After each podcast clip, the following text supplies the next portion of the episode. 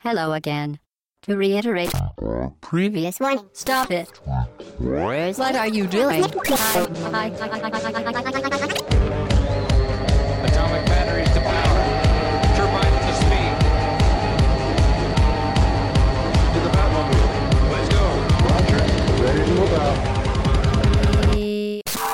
Au bas gauche droite.fr, bonjour, c'est le podcast session 27. Nous sommes le dimanche 27 janvier et aujourd'hui c'est un podcast d'actualité, même si euh, la semaine dernière on a annoncé un thématique. Euh, voilà, on le reporte euh, de quoi? Une semaine? Une semaine, ouais. Voilà, merci. Euh, vous avez reconnu donc Hobbs. Salut Hobbs. Salut Chine, salut tout le monde. Salut Ashura qui remplace Pipo. Bonjour à tous. Enfin qui remplace. Aujourd'hui Pipo est absent et on en a profité pour faire venir Du coup, Ashura. le podcast fera une heure de moins. Voilà. C'est moi qui prends la place. et salut Fatch. Salut à tous. Alors aujourd'hui messieurs... Et salut Chine, en fait. Hein. Oui, merci. Salut, c'est Chine. Euh, donc aujourd'hui, euh, podcast d'actualité avec un programme chargé puisque cette semaine on a eu un Nintendo Direct, Un vrai. un vrai Nintendo Direct Un to, gros, to you, ouais, hein. Wii U. Pour une fois, effectivement. Euh, ensuite, on parlera un peu de- d'urbanisme avec euh, SimCity. Euh, voilà. le grand Donc, pari. C'était la bêta. voilà, la bêta de SimCity, euh, Strike Suite 0, un jeu, Enfin, un jeu de qu'on en parle avec euh, ouais, ce jeu de shoot spatial. On va enfin savoir euh, ce qu'il en est. Euh, bah, cette semaine aussi, bon, problème financier. Donc pour THQ, on en avait déjà parlé, on va en reparler aujourd'hui. Voilà, un petit peu d'Atari peut-être, puisqu'ils sont peu. dans la, même, euh, dans la même panade. Et on terminera par les brèves. Mais on va tout de suite enchaîner avec euh, le débrief. Et c'est Mr. Hobbs. Ouais, alors la semaine dernière, on a eu une longue discussion autour des nouvelles consoles de Microsoft et Sony. Euh, on a un peu fait le bilan de tout ce qu'on savait, on a un peu examiné les tendances du moment. Donc, euh, si vous ne l'avez pas écouté et que vous êtes intéressé, euh, euh, forcément, il est encore à, à écouter euh, sur, sur bas gauche droite parce que euh, on a pas mal euh, quand même euh, dit de choses qui peuvent euh, Et sur iTunes aussi, il faut le dire. sur iTunes, oui, effectivement. ouais. Euh, donc, euh, dans les choses qu'on a, qu'on a abordées, euh, on a abordé le cas du PSN et du Xbox Live euh, tout court. Oui.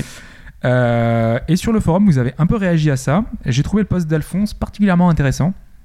Euh, sur sa façon d'analyser la situation actuelle, Euh, je vais vous lire un petit peu ce qu'il a mis. Alphonse qui est notre analyste en chef. hein. Ouais, c'est Michael, Oui, Michael. Patcher. Voilà, c'est notre Pacheteur en fait. Pacheteur C'est pas Ok. Patcher. D'accord. ok. Voilà, c'est important.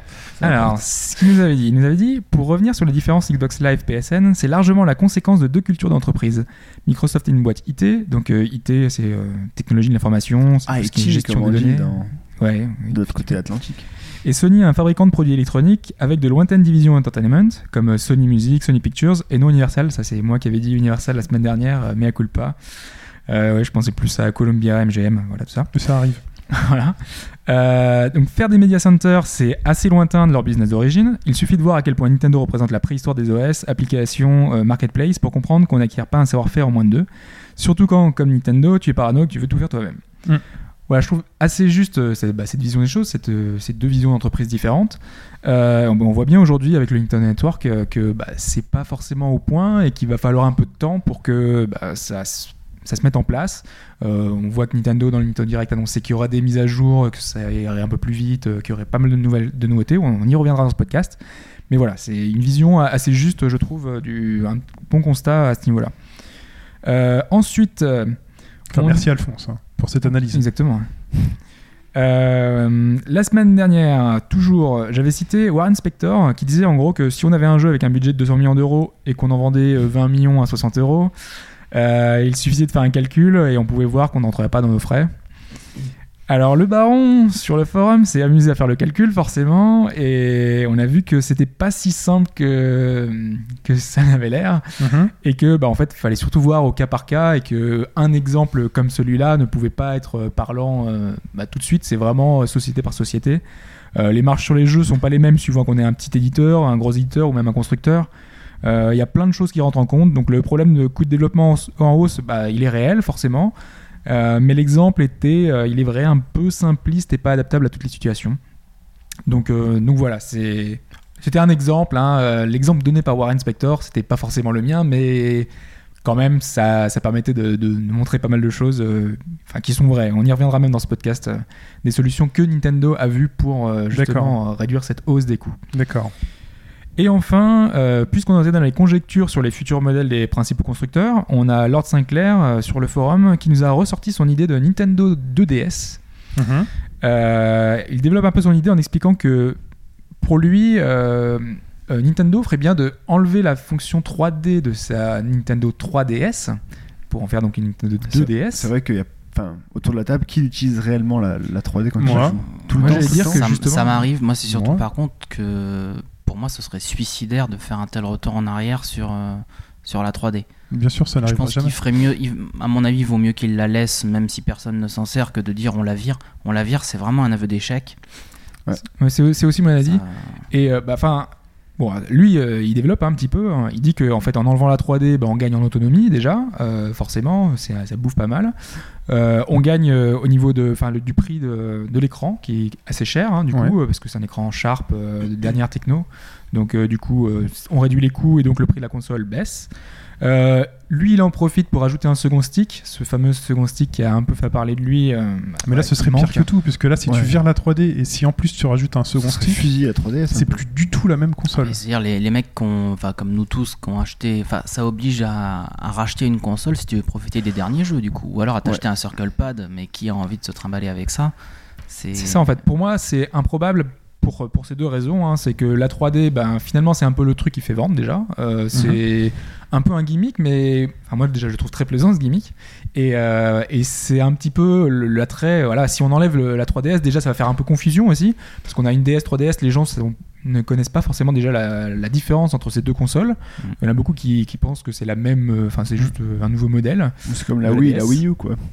Non, mais Oui, c'est vrai, déjà un peu c'est ça, un hein. un Ouais, gros non. problème de com La euh, sur la Ah de- clairement. bah, ils Ouais. veulent surfer sur le succès des, des consoles précédentes, mais euh, oui, effectivement, après, il y a un risque que les gens ne fassent pas bien la différence. Mm. Enfin, les gamers, évidemment, si, mais le grand public est quand même. La- une des cibles, euh, Ouais, nouvelle cible Enfin, moi, la différence, je la ferais, elle serait peut-être trop importante. Tu rajoutes un deuxième cir- Circle Pad et tu vires la 3D. euh. Oui, c'est une nouvelle. Déjà, pour le. Circle Pad, je pense que s'ils avaient dû le rajouter, ils l'auraient rajouté déjà Ouais, mais Sur la, X- ça, la sur la XL. Ça voudrait dire aussi qu'il y aurait euh, donc des jeux qui sortiraient que sur 3DS, des jeux que sur 2DS. qu'il y aura- Non, pas forcément. Ou alors tout serait à 3D, mais alors ce serait tellement débile. Enfin, vraiment. Non, non, c'est- t'aurais des Non, jeux 3DS, mais tu pourrais tout. pas activer la 3D.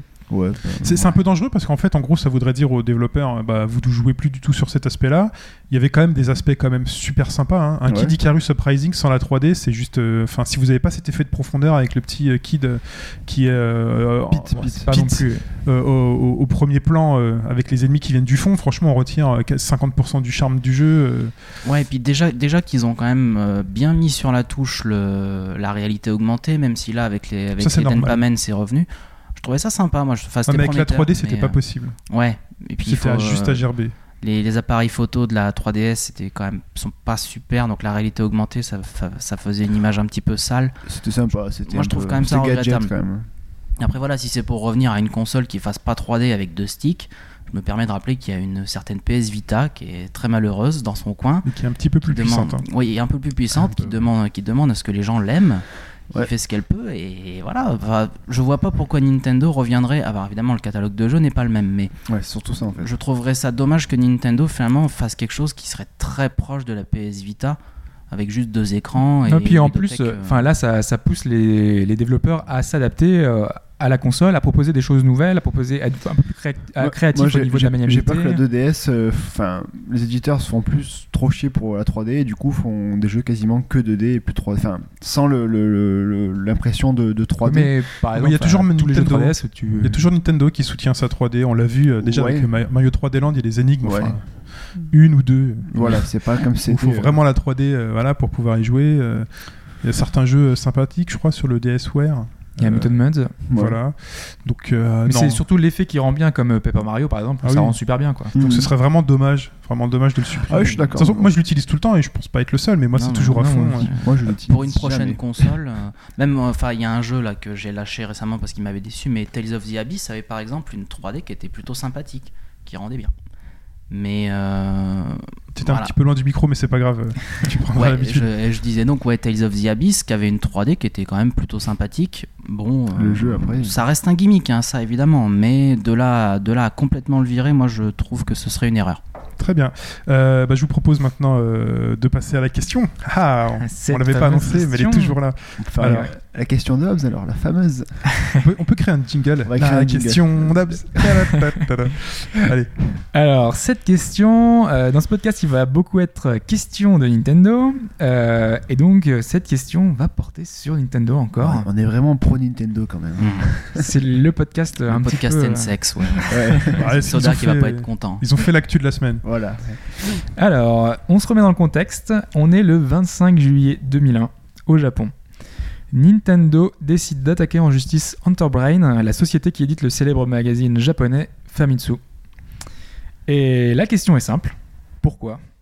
Euh, Quelle raison a poussé Nintendo à porter plainte contre l'éditeur Ils ont dévoilé une exclue. euh, J'anticipe.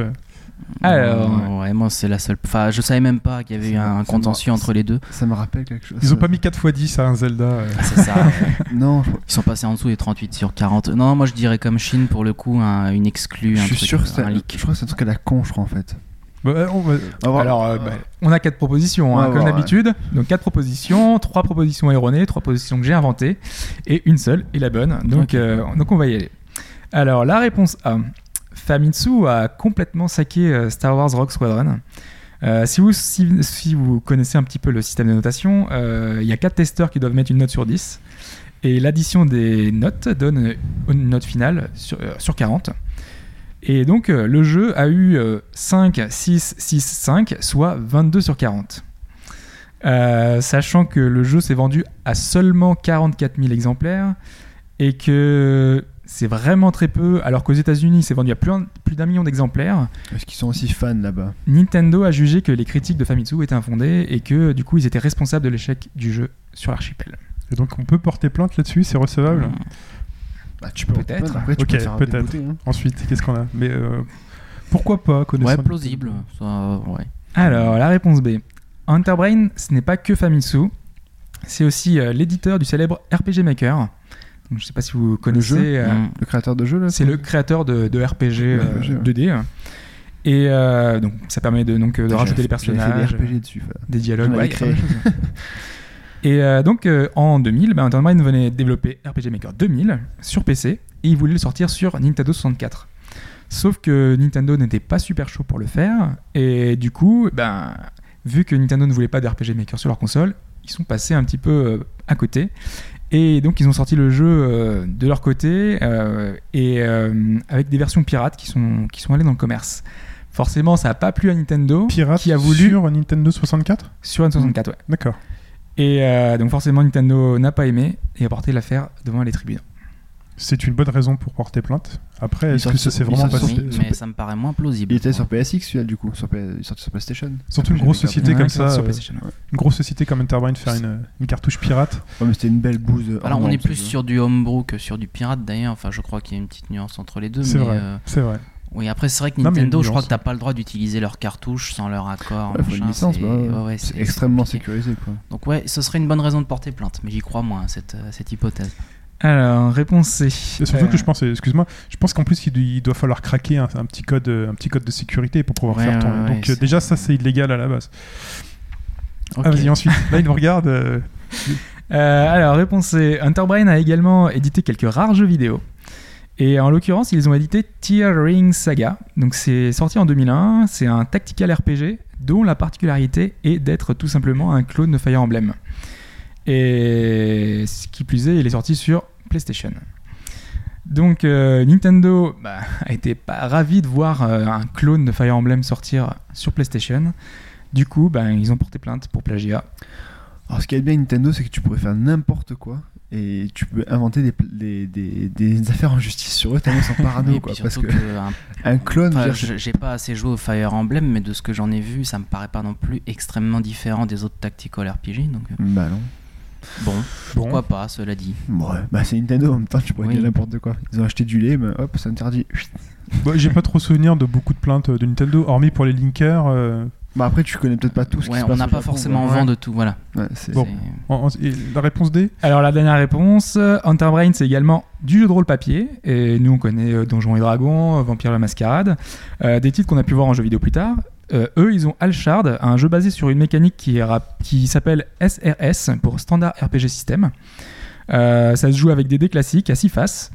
Et le problème euh, d'Alshard, c'est qu'il est basé sur l'univers d'un jeu Nintendo, en l'occurrence euh, la légende de Zelda. Du coup, eh ben, ils ont repris une partie de la mythologie et ça n'a pas plu du tout à Nintendo qui, du coup, euh, a porté plainte pour, euh, Pour plagiat. pour plagiat encore un peu. ouais. Encore. Donc il y a deux plagiats et demi, je crois, parce que tu as une réponse aussi qui est euh, semi-plagiat. Ah non, c'est le RPG Maker et l'autre c'est Voilà. la sale note. Mm. Ah, il- La première, c'était quoi déjà c'est les sales notes de Famitsu Ah, Voilà. sur euh, Rock Squadron. Ah, c'est pas facile. ouais, Ouais. Je, je pense que ça va être un peu au hasard ma réponse. J'en j'en ai plusieurs qui me paraissent quand même euh, on, viables. peut, on peut dire les quatre non, Bah, si- en Allez, plus, euh, faut vous lancer, faut vous lancer. Euh, Alors, toi, Chine. alors moi, Chine, euh, les notes, non, trop gros. Les RPG Maker, trop gros. Euh, le, le clone de Fire Emblem, euh, clone de Zelda, parce que c'est vraiment le truc sur lequel euh, il faut pas toucher chez Nintendo. hmm, Moi, je pense que c'est le truc de Zelda. Allez, moi, je serais clone de Fire Emblem. Si je devais en choisir un, Donc toi, c'est la. C, Moi je reste sur le... Moi je prends la A moi. la A, les c'est les notes, seules ouais. notes. Ok. Donc on se dit réponse euh, à la fin du podcast. À tout à l'heure. À tout à l'heure. Et on enchaîne tout de suite avec euh, l'extrait sonore le plus marquant de ce Nintendo Direct.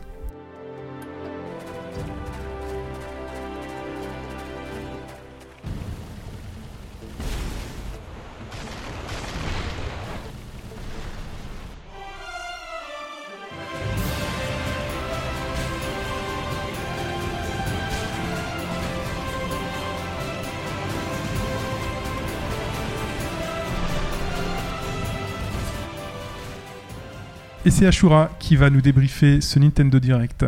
Alors, Alors effectivement, ce mercredi, Nintendo avait annoncé, euh, il l'avait annoncé 2-3 jours avant, donc il y aurait un Nintendo Direct euh, dédié à la Wii U. Un Donc, peu euh, surprise. un petit peu, ouais, toujours annoncé au dernier moment, mais c'est pas la première fois qu'ils le font. moi j'aime bien moi ce principe. euh. Ouais, non, Ouais. c'est- moi je, je tendance à trouver qu'il y en a un petit peu trop des Nintendo Direct Ouais, et qu'habituellement ils sont pas forcément passionnants. Enfin, moi j'ai souvenir d'un mec qui jouait à Animal Crossing et c'était un petit peu euh, long.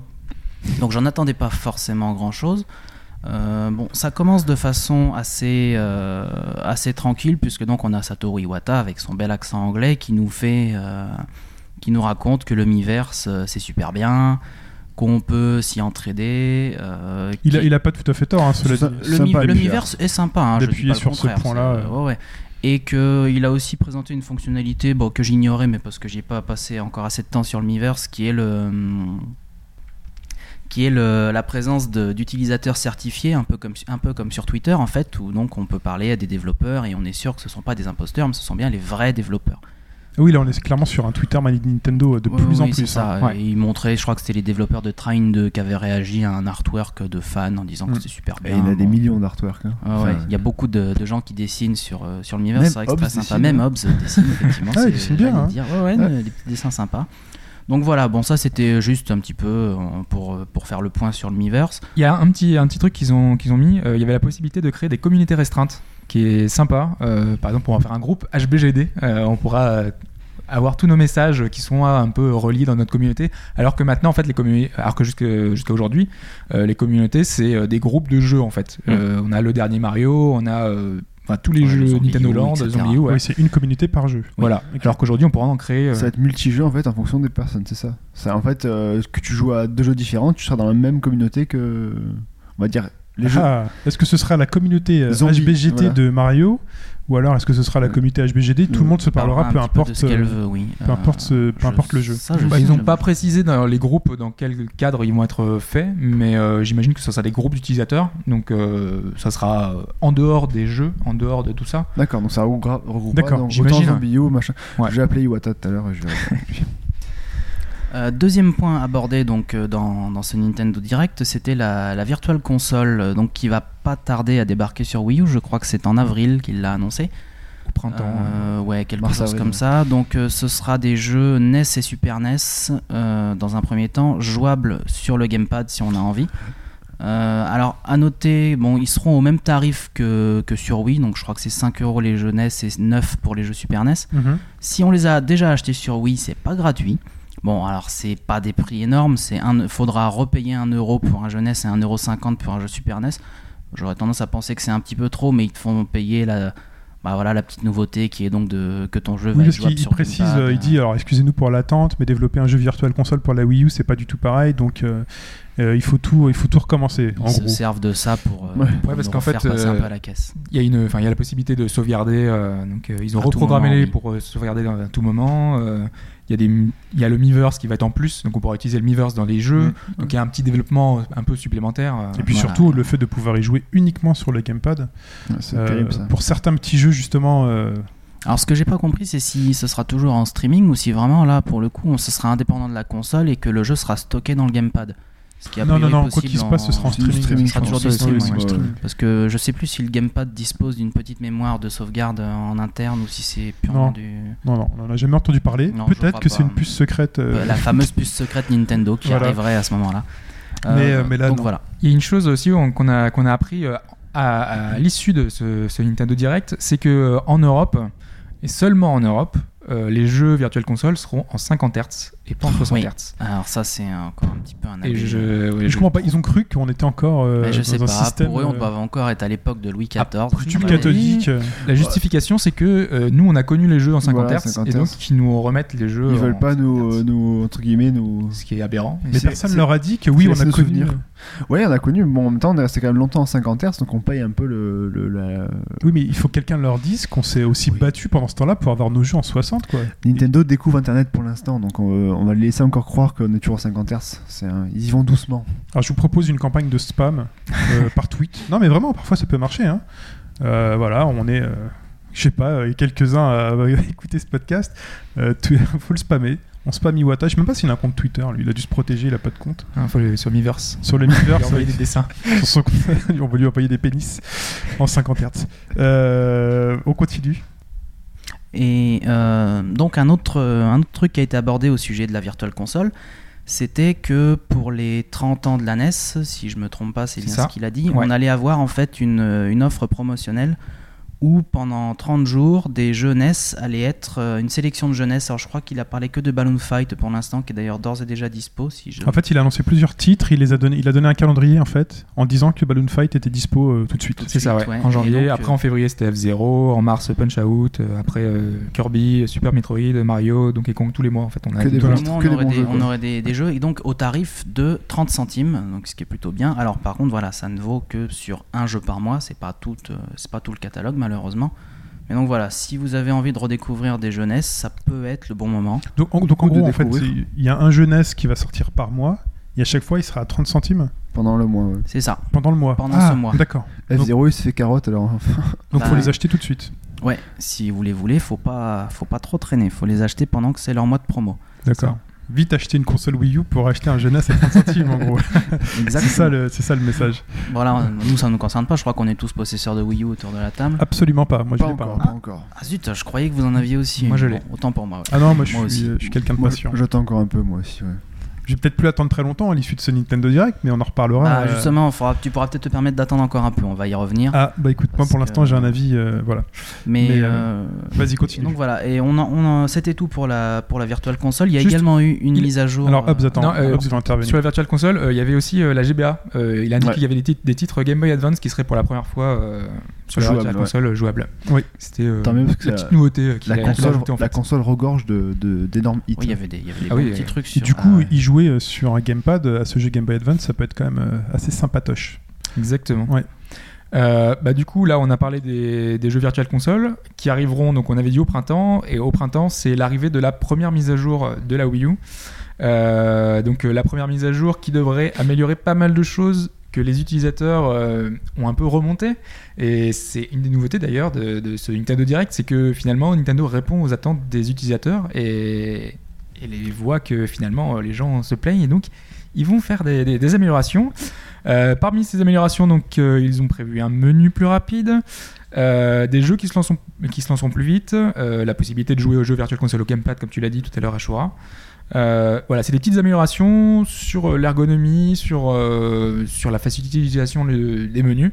C'est plutôt pas mal. Et il y en aura une seconde en été. Donc, euh, a priori, peut-être que tout sera pas réglé au printemps. Et donc, du coup, euh, ça sera plutôt pour cet été qu'on aura des, euh, des petites choses en plus. Mais c'est bien qu'il s'ouvre un peu aux, aux plaintes des utilisateurs quand même. C'est- Ouais. Oui, c'est qui pour est ça que- légitime parce que c'est vraiment Ouais. lent là. oui. Bah, ça reste quand même leur première plateforme vraiment connectée. euh, donc, euh, donc ils ont les moyens aussi de réagir euh, rapidement. Mais ils font des efforts, c'est bien. Ils, se- Oui, ils ont du retard sur Ouais. tout ce qui est Ils sur ce genre de technologie, mais voilà, ils ont l'air, ils ont l'air d'y mettre de la bonne volonté. On Mm. peut pas leur enlever ça. Voilà. Ensuite, messieurs. Et ensuite, eh ben, on passe au, on va dire, au, au plus gros jeu. Donc, on a, on a démarré avec un trailer de Wonderful 101 qui est Exactement, donc euh, prévu pour, euh, pour cette année. Bon, un jeu que j'ai pas trop suivi Alors attendez, personnellement. attendez, attendez, fait un- attendez. Moi je vous stoppe parce qu'il y a quand même après il y a le débat de la prononciation qui va ressortir. Alors 101, 101, Euh, 101. Moi, 101. je suis un suiveur. J'entends 101, je Moi, dis je le dis en 101, français, je dis c'est- 100. hein. J'entends Wonderfully 101 à la. Wonderful- 101 il a dit 101, Monsieur il a Wata dit. Ah, donc on dit C'est un des 101. rares trucs qu'il prononce correctement, donc on Ouais. va quand même pas. Allez. Alors peut-être que lui a simplifié la chose parce que le, le dire en anglais c'était un peu difficile pour lui, mais en tout cas il dit 101. Ça a été repris. Ouais, c'est possible. Non, ça, ça a été, ça a été repris, enfin cette prononciation a été reprise assez largement par la presse, donc je pense que c'est plus c'est ou plus moins style. accepté. C'est ouais, plus style 101. Ouais. Fait plus. Allez. euh, Mais donc c'est ouais, donc c'est le nouveau titre de Platinum Games. Déjà, Euh, donc euh, celui qui a été annoncé il y a quelques temps déjà euh, pour le bah, pour le lancement de la console au départ. Mm. Euh, on n'avait pas trop de dates et donc là a priori ce sera pour ce début d'année euh, chez nous et au Japon. Donc c'est plutôt pas mal. Euh, ça sera un espèce de jeu d'action euh, vu au-dessus, enfin de dessus. On de 3D dirige isométrique un peu. voilà, de 3D isométrique, euh, où on a des, des petits personnages en fait euh, qu'on va, on va sauver au fur et à mesure, et cette bande de presque de super-héros euh, vont s'unir. Bah, des super-héros, il n'y a pas que des super-héros, hein, justement, il y a des gens normaux, il y a un peu de tout, et euh, il va y avoir des c'est un, jeu d'action hein, et du coup ces personnes là qui vont se mettre en groupe vont essayer de, battre des boss des, monstres géants un petit peu euh, euh, il y aura des trucs un peu complètement euh, Ça va être un beau bordel quand même. Un des peu, fois. voilà, Voilà, un peu comme barré, ça que ouais. je le résumerai. J'ai encore du mal à voir en quoi va consister le gameplay. Personnellement, ça. En tout cas, C'est vachement beau en tout cas. je, je, je m'étais pas trop intéressé à ce jeu-là, mais en voyant ce trailer-là cette semaine, euh, ça me ça me titille vraiment. Bah, Sam avait pu y jouer, euh, c'est un de nos, nos amis qui, donc, qui travaille euh, un petit peu sur bas gauche droite, qui va nous aider, qui va nous ramener des, des- des scans de Famitsu chaque semaine. Correspondant Euh, japonais. Voilà, qui est au Japon actuellement. Il avait pu y jouer, il avait vraiment été euh, ravi euh, de la présentation à l'époque. Il avait dit vraiment que ça, que ça bougeait bien, qu'il y avait plein de, combos différents, euh, que voilà, on retrouvait la touche Platinum Games dans cette, dans cette démo-là. Alors pour prendre juste, euh, pose la question à Chine, qu'est-ce que dans le trailer t'as justement fait titiller, qui te dit euh, finalement c'est un peu. euh, Bah, déjà, il y a de l'humour. J'ai trouvé qu'il y a un petit peu d'humour quand même. Les persos euh, qui étaient un peu typés Beautiful Joe. Ouais, ça faisait un petit peu penser à ça, ça. tu vois, Ah oui, pense. il y a- il y a donc un clairement de super héros ouais. un peu caricatural, euh, assez sympa. Et, euh, et puis voilà, cette espèce d'ambiance de joyeux bordel avec cette ville, euh, voilà, ces graphismes et euh, tous ces petits personnages, euh, le petit qui- toboggan à la fin. là. les petits toboggans, enfin euh, voilà, plein de petites choses qui me font vraiment dire que bah on est face à un jeu vidéo euh, avec un grand J, tu vois, c'est- et euh, qui, qui qui risque de nous faire passer un bon moment parce que j'ai l'impression que ça invente un truc. Ouais, qui sort un peu du lot quoi. Il y a de la nouveauté, il y a de la nouveauté, c'est euh, c'est frais, hein, comme dirait comme dirait Monsieur Iwata. Mais voilà. Là pour l'instant je pourrais pas t'en dire plus, Non, hein, c'est juste savoir, trailer, mais vraiment ça m'a donné savoir. envie. Qu'est-ce que comment le trailer t'avait fait changer d'avis quoi C'est juste, Il y a un travail, vraiment un travail d'ambiance derrière et euh, c'est pas du tout quelque chose qu'on connaît. C'est quelque chose que je connais pas, j'ai jamais joué à un jeu comme ça. Donc euh, Moi j'aime bien la patte, la patte graphique en fait aussi. Je trouve ça assez, ça, ça a l'air assez fluide, c'est assez joli, c'est pas trop. Enfin, je trouve que ça C'est passe. assez classique quand même. Ouais, mais je trouve que ça passe bien pour l'univers quoi. Donc euh, Surtout sur la direction artistique, quoi. Ouais, vraiment sur les petits bonhommes Beautiful, Beautiful Joe pardon, en, en masse.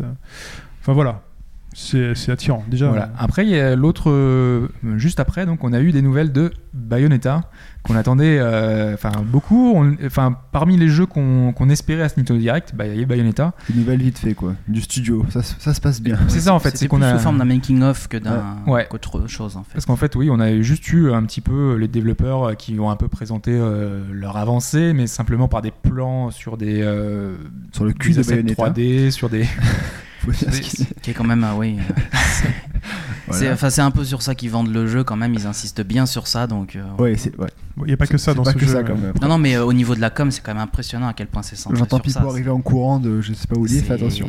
C'est un peu triste mais la, la com est quand même beaucoup axée sur ce genre de choses. Ils en jouent, ils en Sur jouent. le charisme du personnage, je dirais. Voilà, on, Ouais, va, voilà. on va dire charisme. oui. Voilà. C'est un peu une caricature, enfin, de toute façon. donc, Ah oui, euh, de toute façon, c'est. Voilà. Et elle a des Et- pistolets bleus maintenant.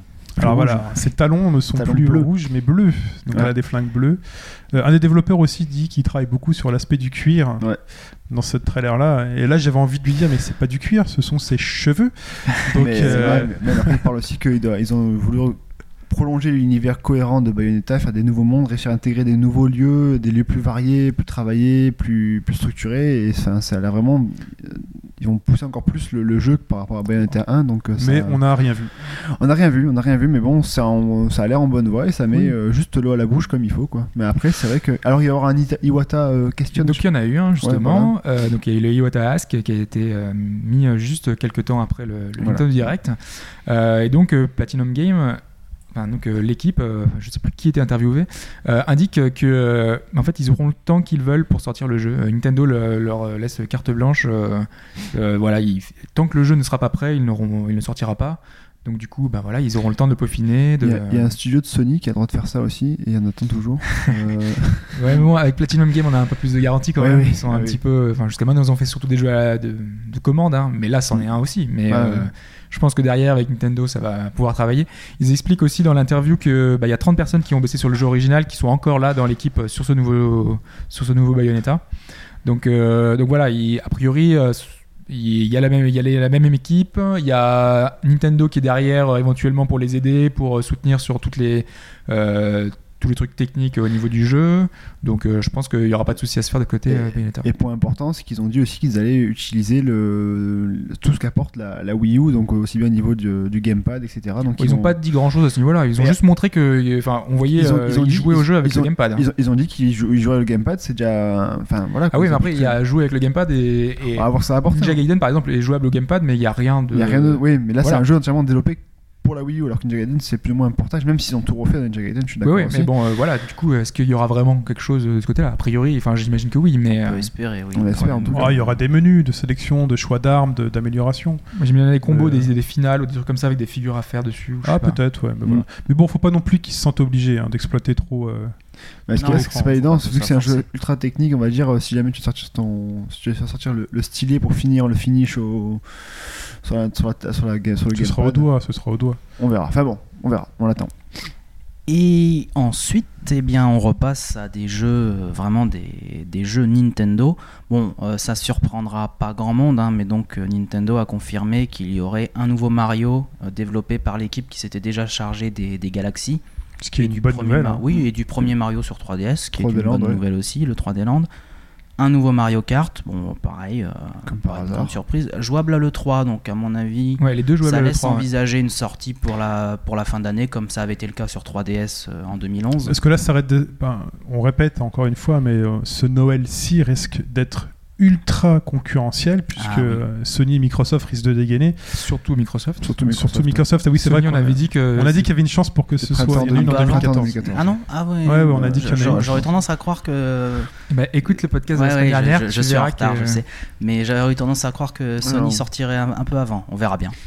Donc, euh, donc voilà. Surtout après, d'ailleurs, euh, c'est euh, Kazirai, je crois, qui a dit cette semaine que euh, ça servait à rien de dégainer en premier, que euh, sinon, si on sortait en premier, on se faisait toujours copier. Oui. Donc, euh, Après, il y a de l'intox, il y a du bluff. Enfin, Ouais. on peut jamais trop savoir. ça, ça donnait un peu de l'eau à, notre moulin. euh, Oui. c'est Voilà. ce qu'on avait dit la semaine dernière. En, en fait. en gros, Nintendo, si Nintendo veut vraiment un Noël euh, 2013 qui cartonne, il faut du Zelda, du Mario, du Mario Kart. Euh, faut du lourd, quoi. Faut de la licence. Mais, euh, bien, mais bien tout, euh, pas tout en même temps pour éviter Ouais. de, de surcharger Bah, le consommateur. là, quoi. Mais on y reviendra après dans les ouais, du Zelda, on va en avoir, je vais, je vais y revenir. Euh, ils ont quand même rappelé qu'il y avait des jeux déjà annoncés, mais donc qu'il fallait pas oublier. Il y avait Pikmin 3, Wii Fit You, bon, ça, ça, Ouais, ça trouve, ça son- ça trouve son public et ça, de ça aidera à vendre la console. Voilà.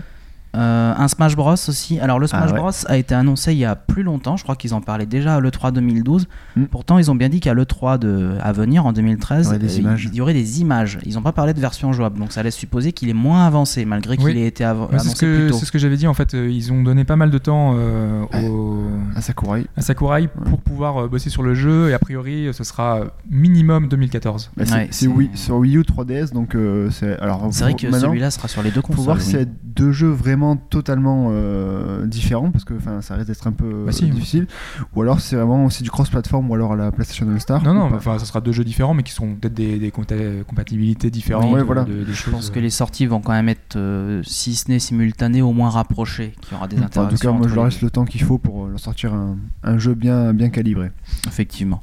Euh, ensuite, une autre annonce euh, qui, bah, personnellement m'a plutôt, plutôt charmé, c'est un. Donc, euh, tout comme ils avaient sorti un Kirby's Epic Yarn, euh, donc avec un style assez laineux sur, euh, sur Wii. Ah, j'aime bien le. Laineux, bah, c'est un petit peu le terme. euh, Et là, en fait, ils vont faire la même chose avec, euh, avec Yoshi. Alors, c'est pas sans rappeler le Yoshi Story de la Nintendo 64 que j'avais personnellement beaucoup aimé. Euh, malgré qu'il soit très malgré la niaiserie ambiante du jeu alors euh, ça a l'air très joli c'est un, vraiment un jeu en 2D qui est, qui est très mignon Mais il récupère, le... il récupère la patte graphique de Kirby au fil de l'aventure. Mm. Donc, Ouais, c'est exactement, dit, ouais. euh, les nœuds. en l'améliorant donc euh, c'est de la HD c'est c'est plus joli alors je sais beau. pas s'ils ont annoncé une date pour ça Non. Euh, pas je pour sais même pas euh, je sais même pas s'ils ont Mais lâché de un ce 2013 qu'on a vu, ça a l'air quand même très avancé. hein. Parce que, on a vu cas, beaucoup on a- d'images, on a, vu, du on, a vu gameplay, des, on a vu des belles choses Et de ce qu'on a vu, ça a l'air aussi super sympa. Et donc, je le dis, choupi. super choupi. voilà Là, vraiment, on est sur. euh, Non, mais déjà sur Kirby, euh, donc sur une Ouais, résolution, oui, euh, ça rendait super bien, mais là en HD, ça va. La, la Wii s'en sortait bien sur la 2D, on peut quand même Puis pas c'est lui enlever Yoshi, ça. quoi. Enfin un nouveau jeu Yoshi que Yoshi Oui, c'est ça, avec que Yoshi. On Ouais. avait, il, l'a- Iwata l'a lui- l'a lui-même dit, on n'avait plus eu ça depuis Yoshi Story sur Nintendo Mm. 64. Donc c'est 98 ou 9, ça remonte quand Mm. même. Ouais. Donc c'est un motif d'achat supplémentaire. Parce que j'ai noté au fur et à Je mesure où je regardais ce Nintendo Direct. Bah, euh, je là, fais, de ah, toute façon, on n'a pas fini, mais c'est vraiment un, un Nintendo Direct où Nintendo a fait plaisir à ses fans. Alors, les, les gens. et aux joueurs euh, de manière gé- en Ouais. générale. Alors les, les indécis, euh, j'y reviendrai, mais vont peut-être un petit peu rester sur leur fin parce que bah, là Nintendo sert la soupe aux gens qui aiment les licences Nintendo parce que j'ai pas fini de la liste. Euh, donc voilà, si quelqu'un qui est fan des licences Nintendo qui a hésité à s'acheter une Wii U, là clairement c'est Mm. c'est enfin le c'est le feu vert. En même temps, euh, on parle de jeux Nintendo. C'était une annonce. Il avait, il avait dit c'est un Nintendo Direct sur les jeux first party. Oui, Donc c'était leur, jeu à eux. Ils n'allaient Ouais, pas faire du autre chose. euh, Non, c'est vrai. Mais après, voilà, quelqu'un qui est lassé des, des, des Mario et tout ça va pas forcément être euh, davantage conquis. Mais Ouais. bon. Euh, ensuite, l'annonce suivante, un petit peu plus surprenante, c'était un crossover. Alors, on n'en sait pas davantage, mais un crossover entre Fire Emblem et Persona. Shin Megami Shin Megami Tensei. Enfin, Ouais. Shin, Shin Megami Tensei, pardon. Euh, Bon, ce sont des. Bien en face. Et euh, donc voilà, ce sont des, des univers a priori euh, bon, compatibles, mais j'ai un petit peu de mal à voir quand Euh, même. le- compatible, euh, Non Vous voyez bah, pas trop ça Bah, enfin, un truc, on a un tactical et un RPG. On a un univers un, un peu médiéval et un peu plus euh, Ouais, je, je sais pas. Enfin, si c'est compatible, enfin c'est compatible, ça peut être compatible, mais je. Ça peut. c'est ça un mélange des genres un peu spécial. En tout cas, ils ont annoncé que ce sera un RPG aussi, euh, logique Oui, en même temps. bah, oui, le contraire aurait été chose. surprenant quand même, oui. Euh, mais je vois pas fanservice. quel type ça peut être, enfin quel jeu ça peut donner au final en fait. Ben, moi non plus. Mais Donc, en, en euh, grand fan de RPG, ça titille pas un peu votre euh, curiosité, si, ça si, moi, euh, clairement. si, moi je- ça donne envie, mais je sais pas du tout ce qu'ils vont faire en fait. D'accord. Et Vous êtes content que, ça- que ça existe Et je reste prudent Oui. quand même parce qu'il y avait le, le jeu, le projet euh, Project X Zone là qui était sorti avec euh, différentes. Euh, il y avait le Sega, il y avait Capcom et il y avait Mhm. euh, Namco. Euh, Donc Mhm. ça donnait un espèce de tactical euh, qui était assez limité finalement. Euh, donc Mais il n'est pas encore sorti chez nous celui-là. Parce que Oui, moi, il est sorti qu'au Japon et il Moi, était ça assez rien, moyen en fait. ouais. Bon, de toute façon, Oh, pour, je l'attends encore un ça peu. ouais, arrivera peut-être même pas du tout. pour Fire Emblem, euh, Si ça a été annoncé, je crois. le, le Ah crossover Fire Emblem chez Megami Tensei, il va falloir attendre, je pense, pour l'avoir de toute façon, parce que Il y a vraiment rien du tout là pour l'instant. voilà, donc au euh, début. en, en Europe, on a encore plus à On attendre. a, on a juste eu quelques, quelques images vite fait. Alors je crois que tu, tu l'as pas abordé, mais il y a aussi euh, Wii U Party euh, qui a été montré. L'espèce de, jeu où on, ce qu'ils ont montré. euh, ouais, ça Ah oui, avec le hein, Twister. Ouais, ouais. Il y a un équivalent Twister. Alors, Ouais, si ouais. vous connaissez Twister, c'est le tapis euh, avec des ronds de couleurs. Vous avez une, euh, une flèche, une roue de la fortune euh, qui vous indique un membre et euh, une couleur. Et chacun, en fait, doit poser donc soit une main, un pied sur le rond de couleur. Et on se retrouve. euh, Là, c'est ça un, faire des trucs, là, c'est un index, une- un majeur, un pouce. Voilà. C'est une annonce qui m'a un peu fait. Enfin, Et donc en- là, c'est en pas, il n'y a pas de tapis. hein. Je, ouais. je finis, c'est pas de tapis, c'est c'est avec, euh, la- c'est avec le gamepad. c'est avec les trois, Wii- trois Wiimotes et la gamepad. Ouais, et là, on voit des doigts se mélanger. J'ai eu, des, j'ai eu des réminiscences personnellement des, des E3, je crois que c'était 2008 ou 9 avec, euh, avec Camille Dunaway, là, les, les E3 Nintendo hyper casual. Là, j'ai un, j'ai un peu revu ça Non, ouais, avec oui. ce. Bah, Mais il en faut aussi. Il en il en faut. il en faut. il en faut. Mais, Ils- euh, Ils se font de l'argent. ça, tranche, ça tranchait Nintendo. vraiment avec le reste, j'ai trouvé. Ensuite, qu'est-ce qu'on a eu Euh, ah bah Ensuite, on vient quand même. euh, il manque. On parlait des licences Nintendo. Il en manque une. Elle arrive. C'est Zelda. Alors, euh, double annonce sur Zelda. Je crois que c'était. Ça devait être Eiji Aonuma qui faisait l'annonce. Ouais. Ouais. Euh, ouais. Donc, qui annonçait dans un premier temps un Zelda euh, inédit en préparation sur Wii U, dont les principales informations sont qu'il revient en fait sur deux aspects euh, qu'on retrouve souvent dans les Zelda, qui sont d'une part que bah, le joueur est seul, hein, c'est un jeu, c'est un jeu solo, et d'autre part que les donjons sont à faire dans un ordre prédéfini. Là, il a annoncé que pour ce Zelda à venir, ils allaient a priori tenter de révolutionner un peu la formule et de changer ça. Sachant qu'ils avaient Donc, déjà euh, commencé un petit ouais, peu avec ouais. les précédents. euh, Parce qu'on on avait fait la, la petite blague comme quoi il y en a un qui jouerait Navi, et puis il reste toujours sur le Ouais, ouais. pour gueuler. Donc, euh, hey. voilà. Mais euh, non, non, du coup, on peut s'attendre effectivement à ce que ce soit un, un Zelda multijoueur, alors local euh, ou via internet, on ne sait pas. euh, Moi, je sais pas. Moi, Multijoueur, pas forcément, mais Ouais, peut-être ou plus ouvert à une communauté, peut-être. Ouais, bah, j'espère que ce sera pas juste un gimmick comme ça peut l'être sur le Mario Wii U, où il y a un mec avec le gamepad qui est juste là pour emmerder les autres. hein. Ou On Dragon des- Quest 9. C'est ce qu'on a Ouais. vu sur le forum. c'est un Ah, peu. un tu Zelda peux jouer- connecté, oui. Ouais, c'est, voilà. euh, Ou à la Bravely Default, peut-être. On Moi, je- utiliserait les capacités de ses potes. Pour Ouais, mais c'est difficile à voir dans, dans, Dans Zelda. Zelda. Oui, j'ai du mal à voir. euh, en tout cas, C'est d'une aventure solo Enfin. En tout cas, ce sont des règles d'un Zelda, c'est-à-dire le jeu solo et euh, des donjons dans un certain ordre. Ils ont dit ce qu'on va essayer de faire pour ce Zelda, c'est de faire sauter un peu ces habitudes-là Voilà. pour, euh, pour renouveler. En même temps, ce il était temps, un peu la curiosité. Ils Oui. avaient dit qu'ils avaient essayé de le faire pour Skyward Sword et, sont- et malheureusement ils sont quand même revenus à un schéma assez classique. Parce qu'ils avaient pas le temps aussi. Enfin, Enfin, ils c'est- devaient le sortir. C'est euh. surtout les donjons dans un ordre prédéfini qui me qui m'intrigue un peu parce que jusqu'à présent dans les Zelda, tu récupères des objets dans les donjons, objets qui te sont utiles voire vitaux pour faire les donjons d'après. C'est ça qui va être Là, au niveau, au niveau du déblocage de- d'armes, euh, je me demande un petit peu comment ils vont s'y prendre. Bon, à voir. Peut-être que tous sont ouverts et qu'en gros tu te Je rends pense compte qu'il faut faire confiance à la science, euh, la science du jeu de Nintendo. euh, Oui, de toute façon, je pense qu'ils savent ce qu'ils font globalement.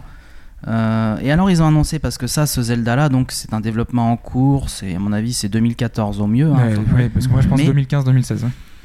Je, je serais peut-être pas si pessimiste. Allez, moi j'aurais tendance à dire euh, second semestre 2014. Ouais. Mais On a bien vu que les précédents, euh, les précédents Zelda avaient pris un, un retard euh, vrai que ça a mis monumental. hein.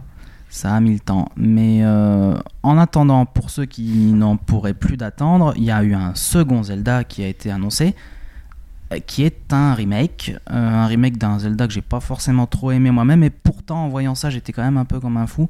C'est Wind Waker. Alors pour l'instant, ça doit- c'est annoncé pour la fin d'année. Enfin, ils ont dit qu'il sortirait en Ouais. fin d'année. Curieusement, pourtant, il n'y a même pas de gameplay. Ils ont juste montré des artworks. Des artworks absolument magnifiques au passage, c'est vraiment très très joli. Ouais, pas- tout le monde n'a pas euh, été de. Enfin, Non, il y, en a, il y en que- a qui ont, il y en a qui sont restés perplexes. Moi, je, moi, j'ai. Moi, aussi, je trouve ça super chouette. ouais. Moi je trouve ça beau, ça mais je trouve que ça, ça perd. euh, Enfin. Voilà, après faut, faut voir en action, etc. De, de premier coup d'œil, je trouve que le, le, le, le shading qu'il y avait sur Wind Waker, avec euh, l'aspect, etc. machin, il y a vraiment euh, un côté euh, chaleureux, etc. Là je trouve Mhm. ça un peu trop froid. Qu'on est revenu un peu au début de la, de la Xbox avec Via Pinata, enfin les, un peu les décors vraiment brillants. C'est très lumineux, oui. Et Ouais, c'est ça que je trouve par rapport aux, aux couleurs un peu plus chaleureuses et plus limite un peu plus ternes de Wind Waker.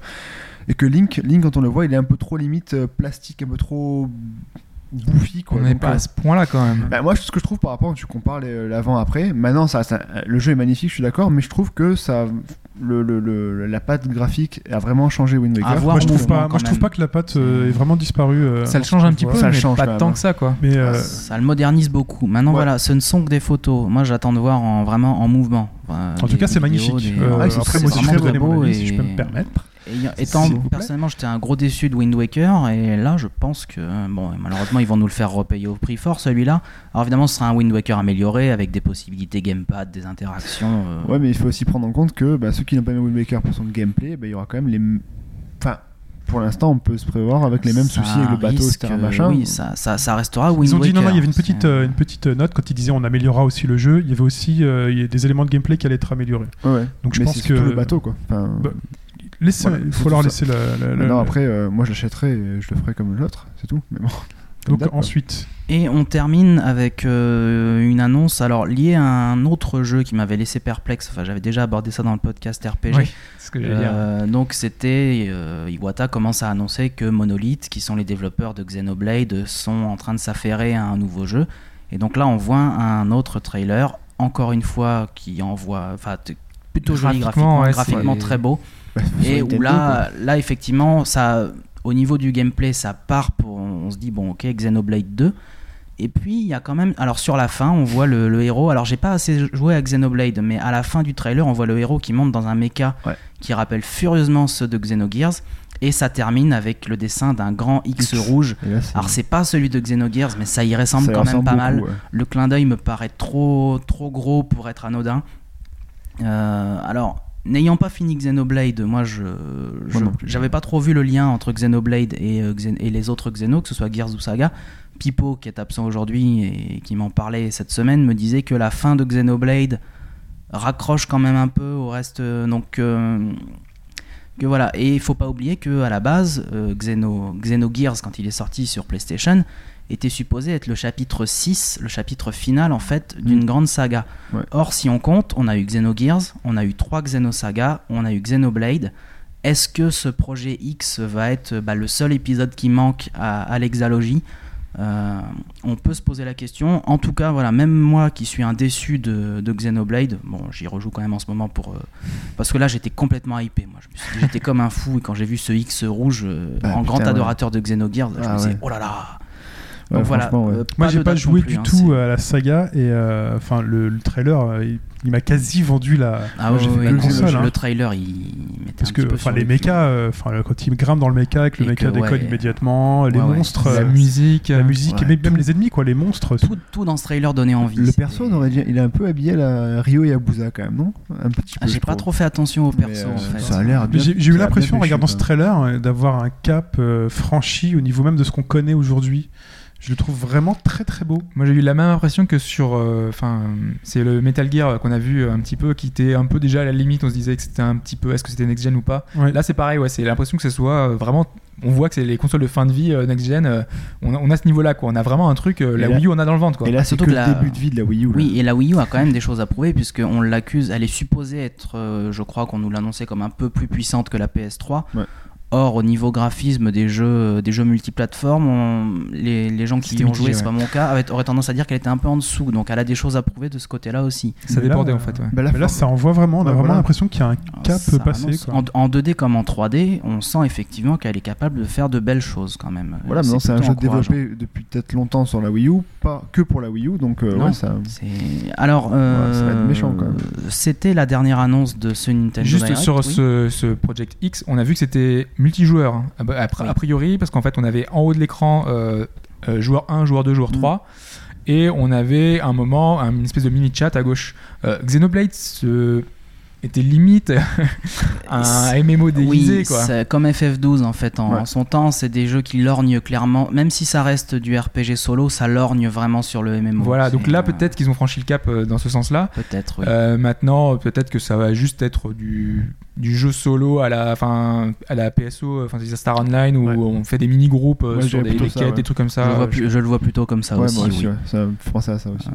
Et donc voilà ce qui concluait ce Nintendo Direct. Alors là, le truc, euh, qu'en penser finalement de ce Nintendo Direct? Moi, moi j'ai été très content ayant acheté une Wii U récemment. Je me suis dit bon bah c'est super, je vais avoir, euh, je vais avoir à manger là-dessus.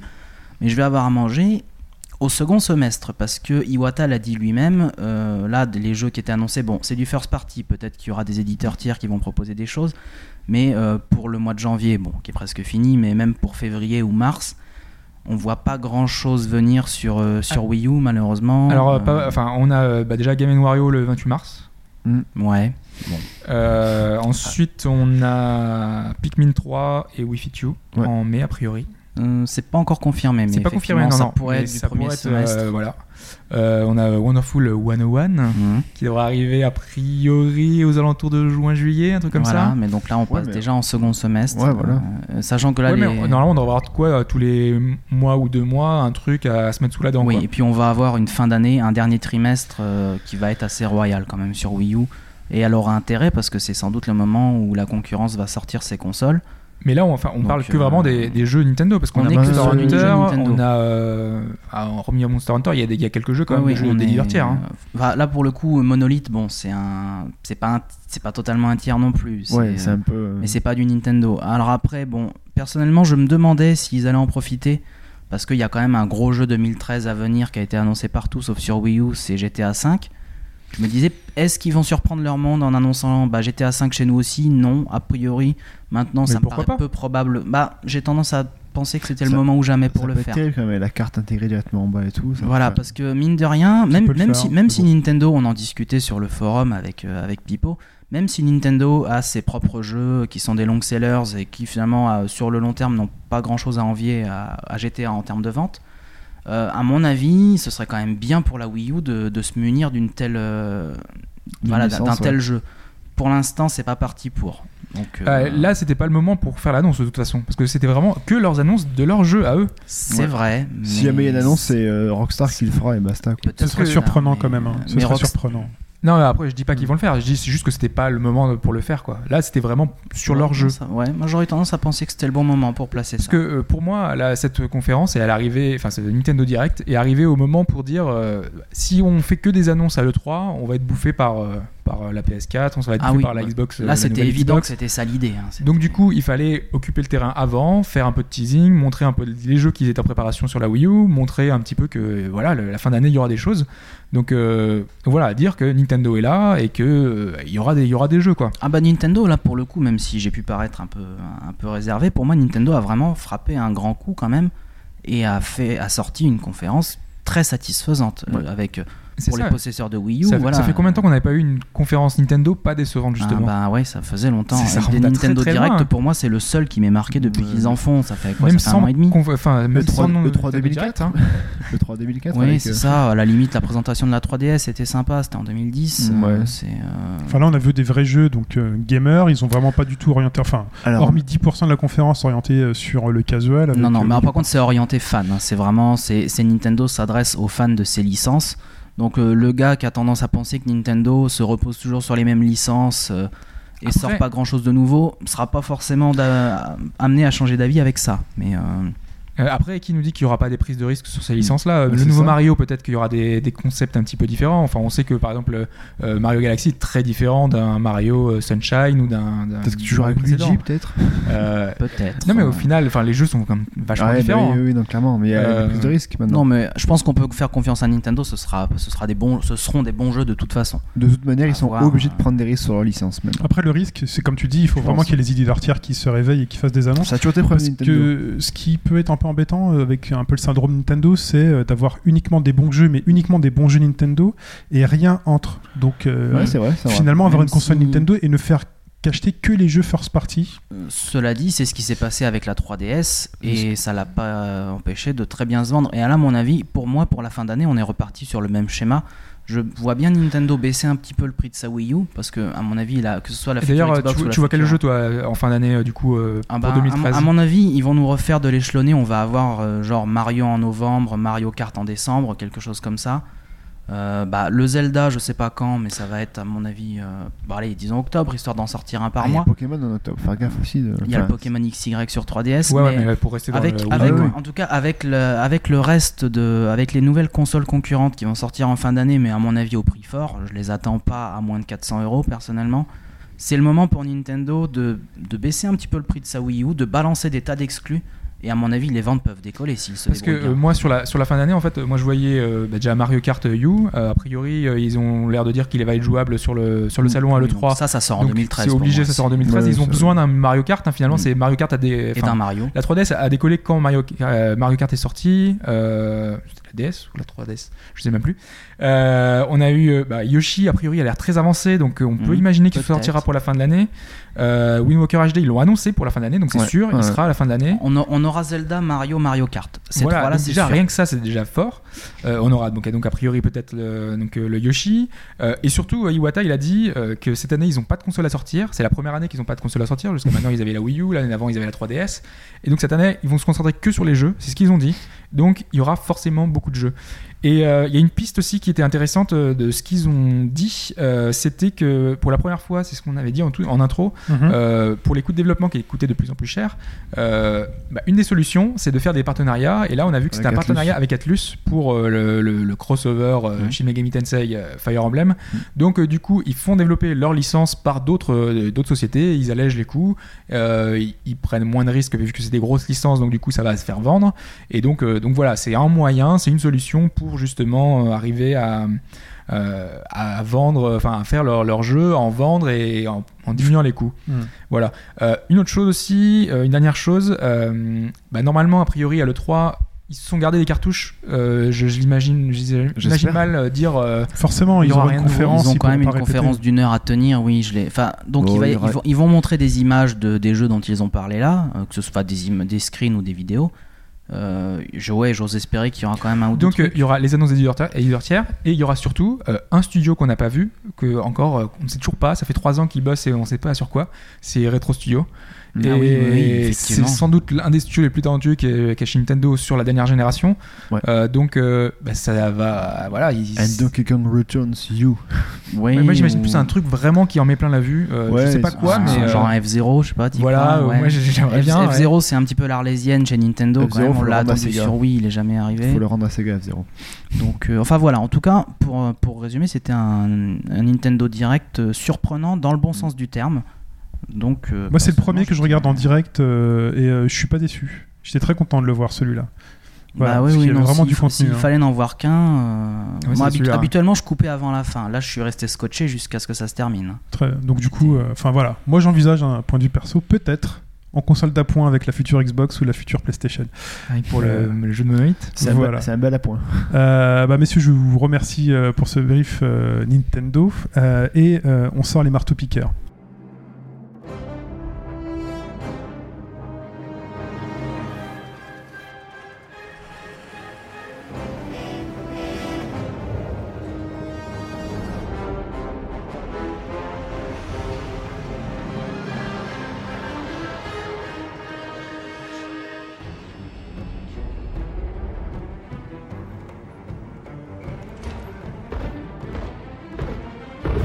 Et on construit une ville avec messieurs euh, Hobbs et messieurs Ashura. Une ville, euh, enfin vite fait quand ça marche. Oui, Euh, euh. SimCity 5, donc c'est une bêta en ce moment, c'est ça? Bon, alors déjà, c'est pas SimCity C'est 5, SimCity tout c'est. SimCity tout court. Parce qu'en fait, euh, ils ont fait un petit peu à la DMC, ils ont voulu faire un reboot. Allez, on, c'est on relance. Euh, Ouais, on- parce qu'il y a eu, il y a 3-4 ans, il y a eu un SimCity Societies de triste mémoire qui s'est Voilà. fait démonter par la presse. Donc là, euh, hop.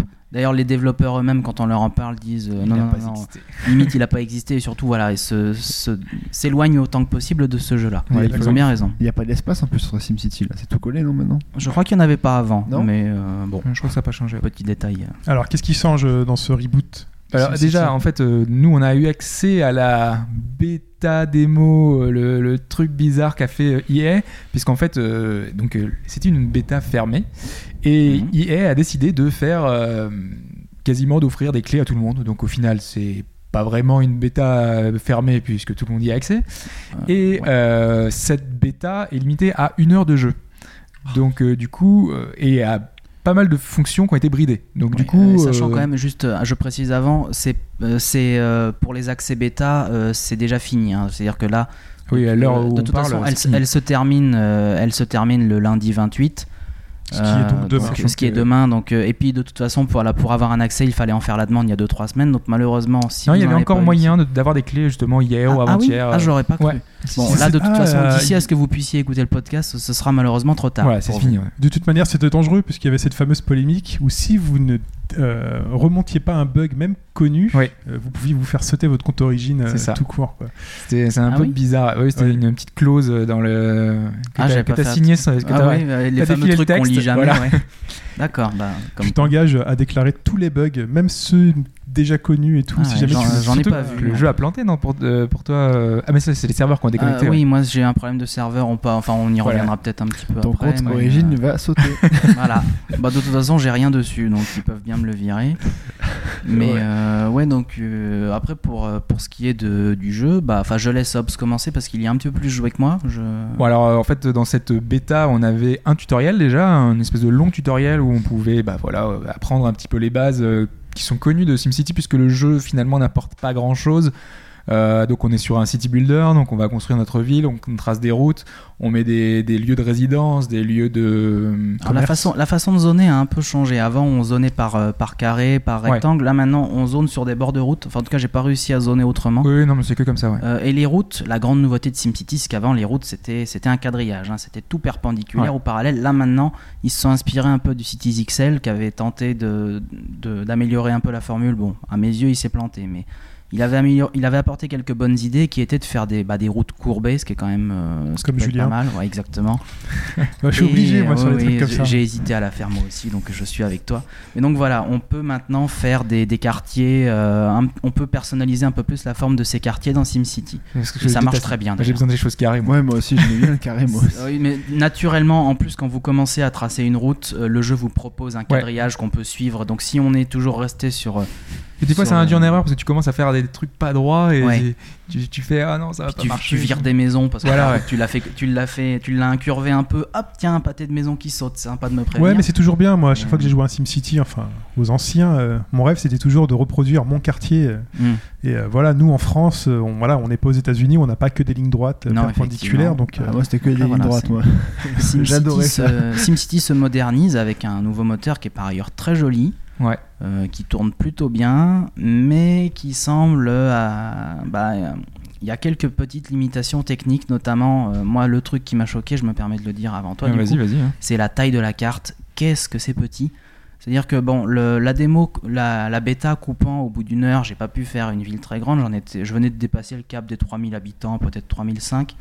Mais honnêtement, à moins de vraiment bien optimiser la ville, on est sur des cartes, d'après ce que j'ai eu dans, dans des previews de la presse, on est sur des cartes qui sont de taille 4 fois inférieure à celle de SimCity 4.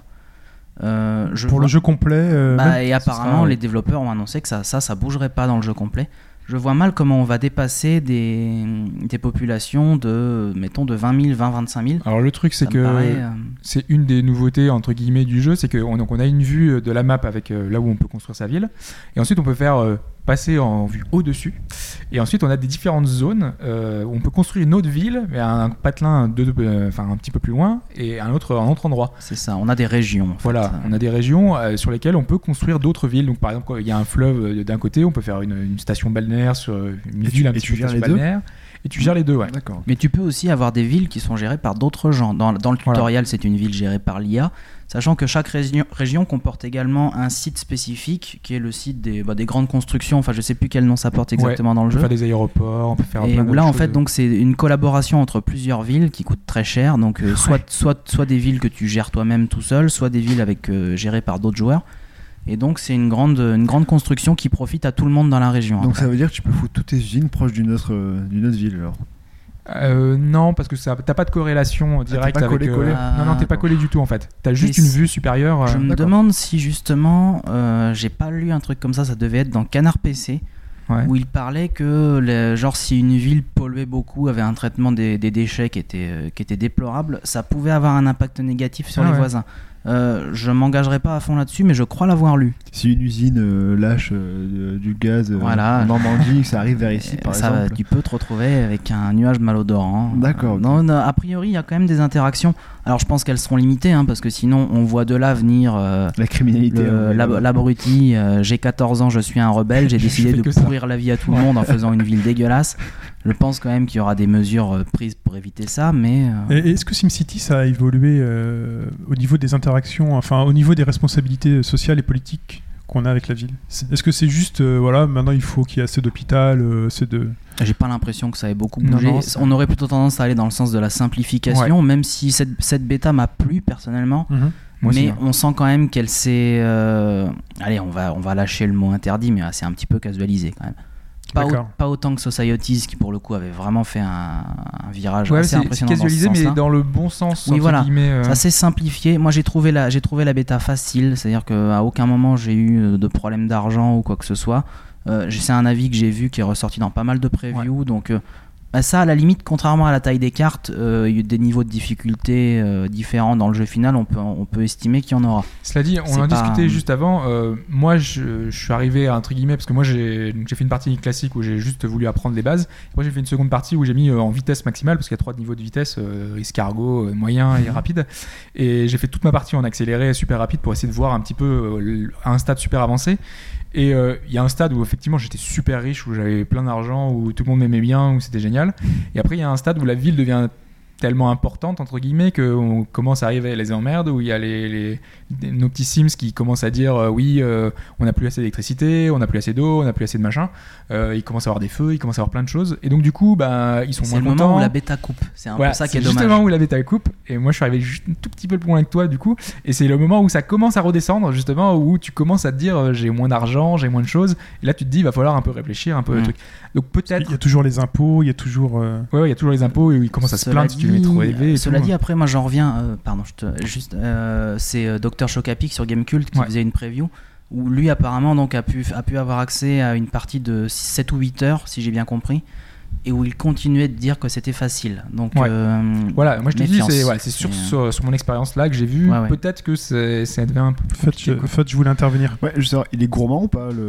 comme jeu Bah Enfin, justement, je pense que là pour l'instant, moi j'arrive à y jouer. Bon, j'ai un PC qui est quand même, euh, c'était du haut de gamme de 2009, donc c'est encore assez bien, avec une carte graphique qui commence à souffler un peu, mais euh, qui s'en sort. Et j'arrivais à jouer avec tout à fond.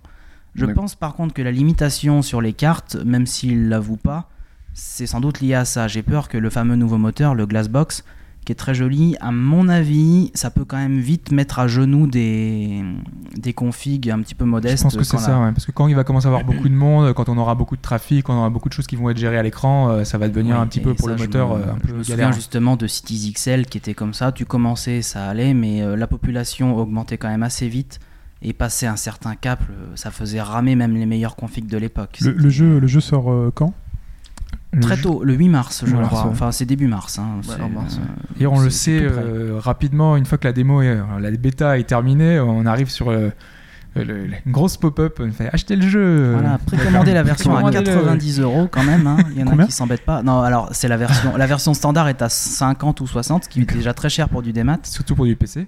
Et en plus, et, Et tu, en peux, plus. tu peux te permettre, sinon, si tu as les moyens, tu t'achètes une version à 90 euros avec du DLC. Alors, tu en as donc pour 30 euros de DLC. euh, ça m'a laissé perplexe. hein. Alors, c'est des trucs qui peuvent être intéressants sur le papier. C'est genre, tu vas donner un style français à tes, à tes maisons, des choses comme ça.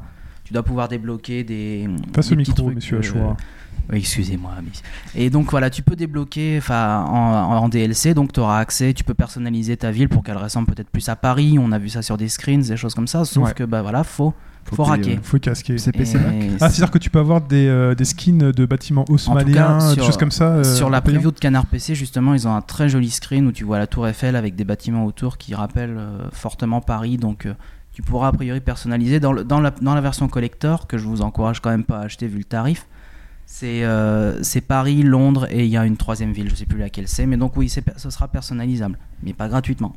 D'accord. Bah, de toute façon, c'est à l'envie, a priori. Ouais. Donc, euh, Ouais, Là, je- le, le style de base m'a pas. Enfin, le style des maisons m'a pas paru. euh, Enfin, m'a pas marqué. Je sais pas, ça devait pas faire moi référence à quoi que ce ouais, soit. Un que- truc, par contre, une nouveauté pardon, qu'on a oublié d'a- d'aborder, c'est que maintenant il y a un petit côté un peu plus micromanagement. Ouais. C'est-à-dire que par exemple, dans le tutoriel, ils te disent Ah, bah vous avez une école, mais l'école elle est un peu petite. Donc tu cliques sur ton école et tu peux, si tu as la place à côté, au pire tu rases, tu peux, euh, tu peux rajouter une salle de classe ou des choses comme ça. ah, bah, c'est bien ça. C'est ouais, c'est une petite nouveauté qui, à mon avis, devrait être sympa. Tu peux faire ça pour pas mal de choses. Ouais, il y a le bâtiment de la mairie, euh, il y a euh, pour. euh, j'ai fait ça l'hôpital, dans plein de trucs. Ouais, pour l'hôpital, ouais, j'ai rajouté un petit La truc. prison. C'était une des promesses d'ailleurs de Cities XL à l'époque. Enfin, c'était un petit peu, c'était même plus élaboré que ça. À l'époque, Cities XL, genre tu construisais une station de ski, t'allais pouvoir ensuite la gérer, de, rajouter des, voilà, euh, agrandir, rajouter des chalets autour, des choses comme ça.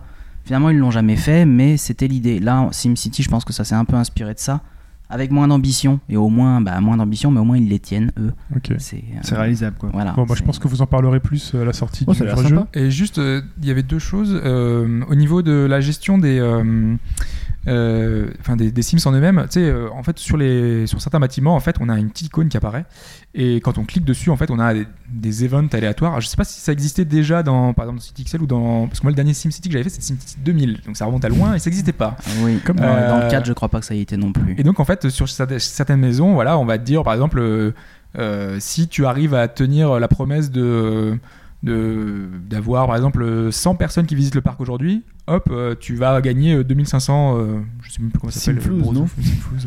Voilà. C'est quelque chose comme ça, oui. Il Ah, parle a des petits objectifs. Il y a des euh, voilà, ça fait un petit peu RPG où tu as des, des petites Ah, bien, missions, ça. un truc Oui, comme ça qui coup, parce viennent, que euh, ça, ça évite ces phases d'ennui dans les, dans les city builders où tu es là, t'as pas trop d'argent pour améliorer, donc tu attends que l'argent rentre. Mm. Là, a priori, tu auras, toujours quelque chose à faire. Pendant ça- combien de temps C'est ça qui Et m'inquiète. ça va dans le sens, en fait, euh, parce que en gros, euh, moi, c'était, euh, vas-y, construis un, un truc de, de- pour l'université, pour développer l'université, parce que comme ça, ça fera qu'il y a moins de criminalité. Euh, T'as plein de petites choses en fait qui vont dans ce sens-là. Mm. Euh, donc du coup, je trouvais que c'était pas mal, ça allait dans ce sens-là. Et il y avait aussi un truc, euh, c'était euh, la musique. Je sais pas, toi, sur la. m'a pas du tout marqué. Voilà, ça m'a pas marqué non plus, sachant qu'il y a plein de gens qui aimaient bien la musique de SimCity 4 justement, qui trouvaient qu'elle était plutôt sympa sur parce qu'en fait elle changeait en fonction de différents moments du, voilà, du jeu. hein. Euh, là c'est pareil, hein, parce qu'à la fin de la- du tutoriel, on a euh, une pluie de météorites qui tombent sur la, sur la Ah. ville. euh, J'ai pas pu aller jusque là parce vu, que moi j'ai eu un bug justement. là sur la bêta, quand même, les serveurs sont surchargés. Moi, à un moment, ils me disaient Ah, tiens, va regarder dans la ville du voisin, donc géré par l'IA, ce qui, ce qui se passe. J'y vais et là, impossible de charger la ville, retour au bureau. Bon, ça fait plaisir. Ouais, parce qu'en fait euh, euh, les serveurs d'IA étaient un peu C'est une, tous plantés. ouais, voilà, c'est une bêta, on peut pas. Mais donc, euh, même sur euh, là, je sais pas combien on est à jouer à la bêta, mais déjà, il y avait quelques petits soucis de, de serveurs. J'espère que ce sera. Ouais, J'espère que ce sera pas comme Ubisoft et, et globalement EA hein, qui voilà qui font tout, euh, enfin les jeux PC qui font entre, entre guillemets des, des trucs en ligne et qui font que c'est facilement entre guillemets euh, plantable quoi. Donc Mm. euh, une fois que ça sera planté, on pourra pas y jouer en Surtout solo, que, euh, c'est un peu con. Quoi. Si je dis pas de bêtises, oui, voilà, SimCity 4, c'est quand même un jeu où il faudra être connecté. SimCity, euh, SimCity tout court, pardon, pas 4. Ce sera un jeu où il faudra être connecté en permanence à la Diablo 3. On pourra pas. euh, C'est C'est le, le, le, le bon un- côté de l'avenir. Quand on- c'est un peu le Ouais, cancer. ça, ouais, c'est- un peu le cancer des jeux PC récents euh, initiés notamment par Diablo. Euh, Ok. On y aura droit aussi. Très bien. Bah, merci messieurs pour euh, ce petit quart d'heure SimCity, euh, le, le remake. Donc PC et Mac. PC et Mac. Mac aussi, c'est mars. ok. Ouais. Euh, donc il faut passer par Origin forcément aussi. Ouais. Oui, Malheureusement. Origin obligatoire. Voilà, 50 euros, 90 euros. Et messieurs, je vous propose donc d'aller chercher chacun nos robots.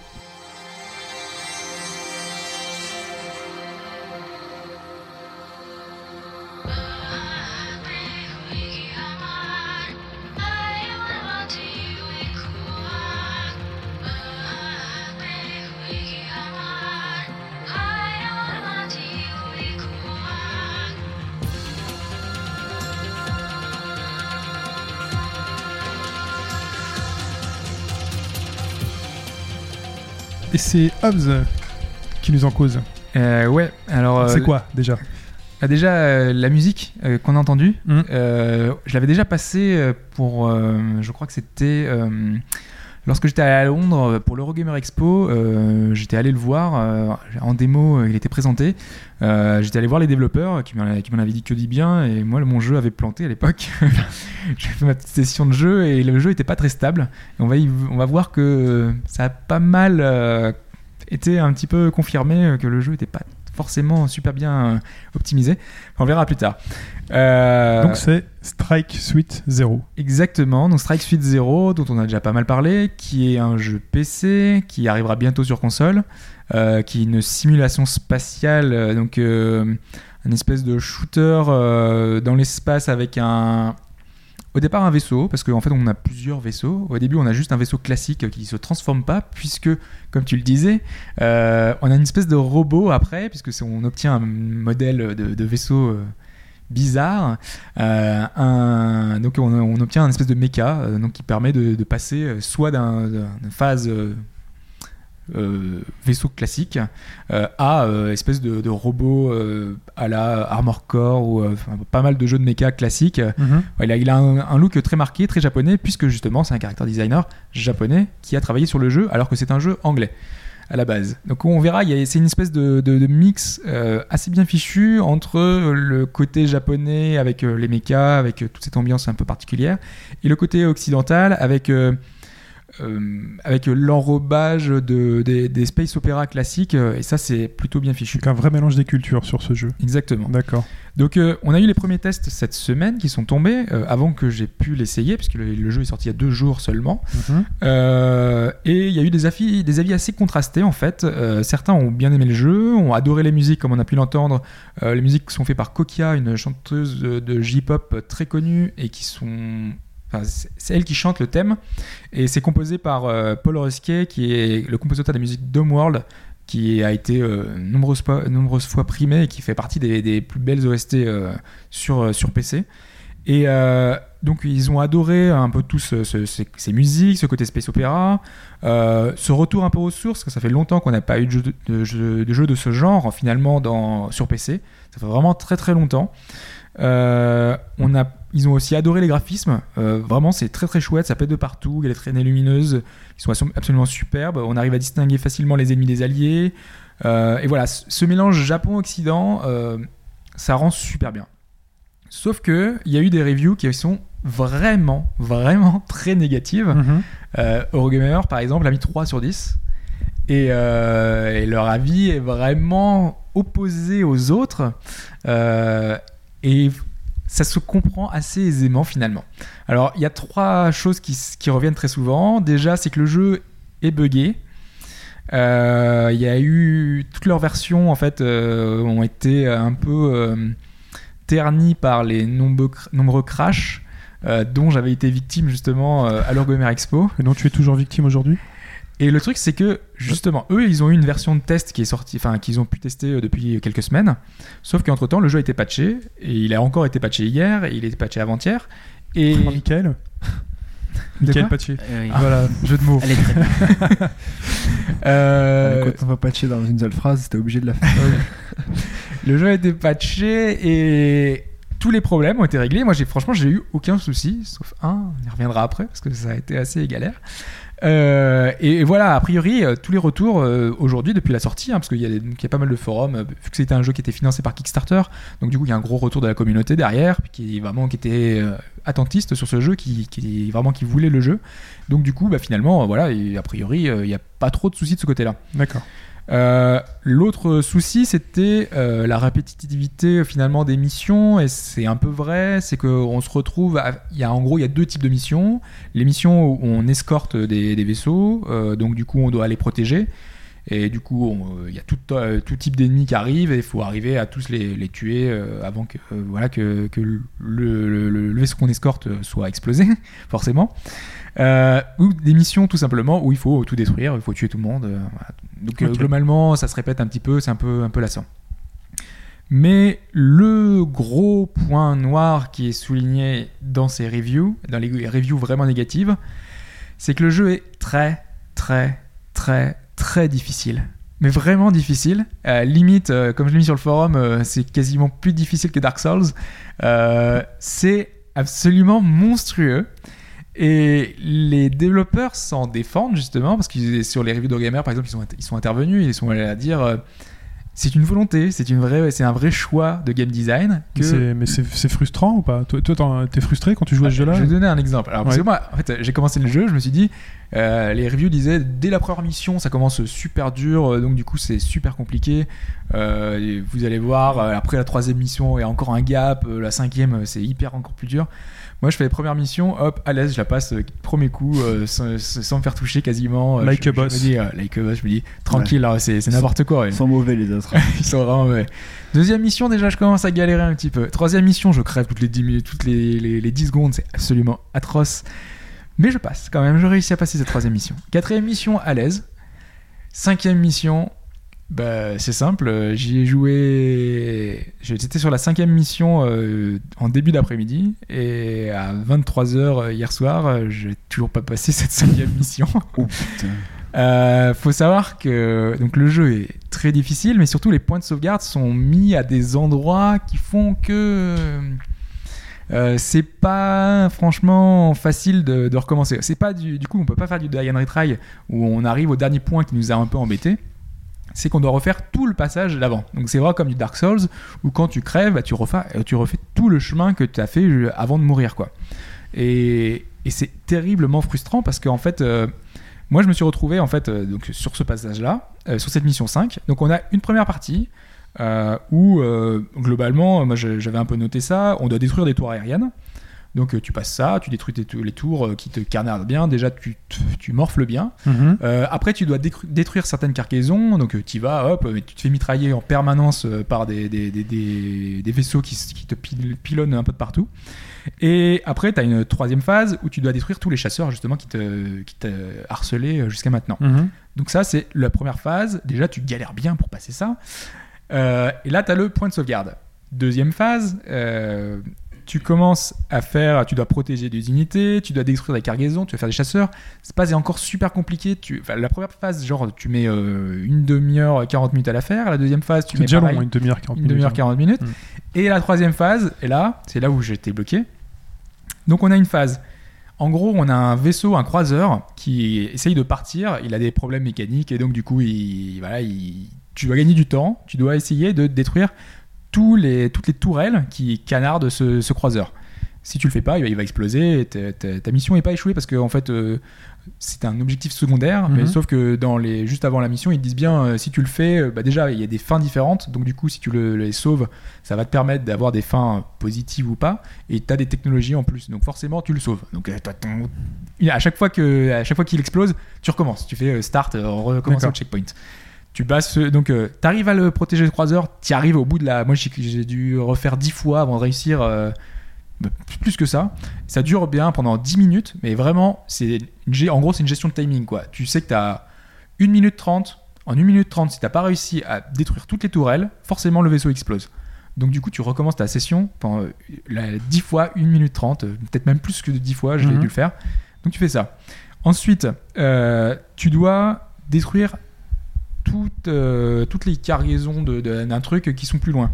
T'es harcelé en permanence par des ennemis qui reviennent, qui sont, qui, qui, qui sont rappelés tout le temps, tout le temps, tout le temps, tout le temps. Donc du coup, là, ça devient déjà super chaud.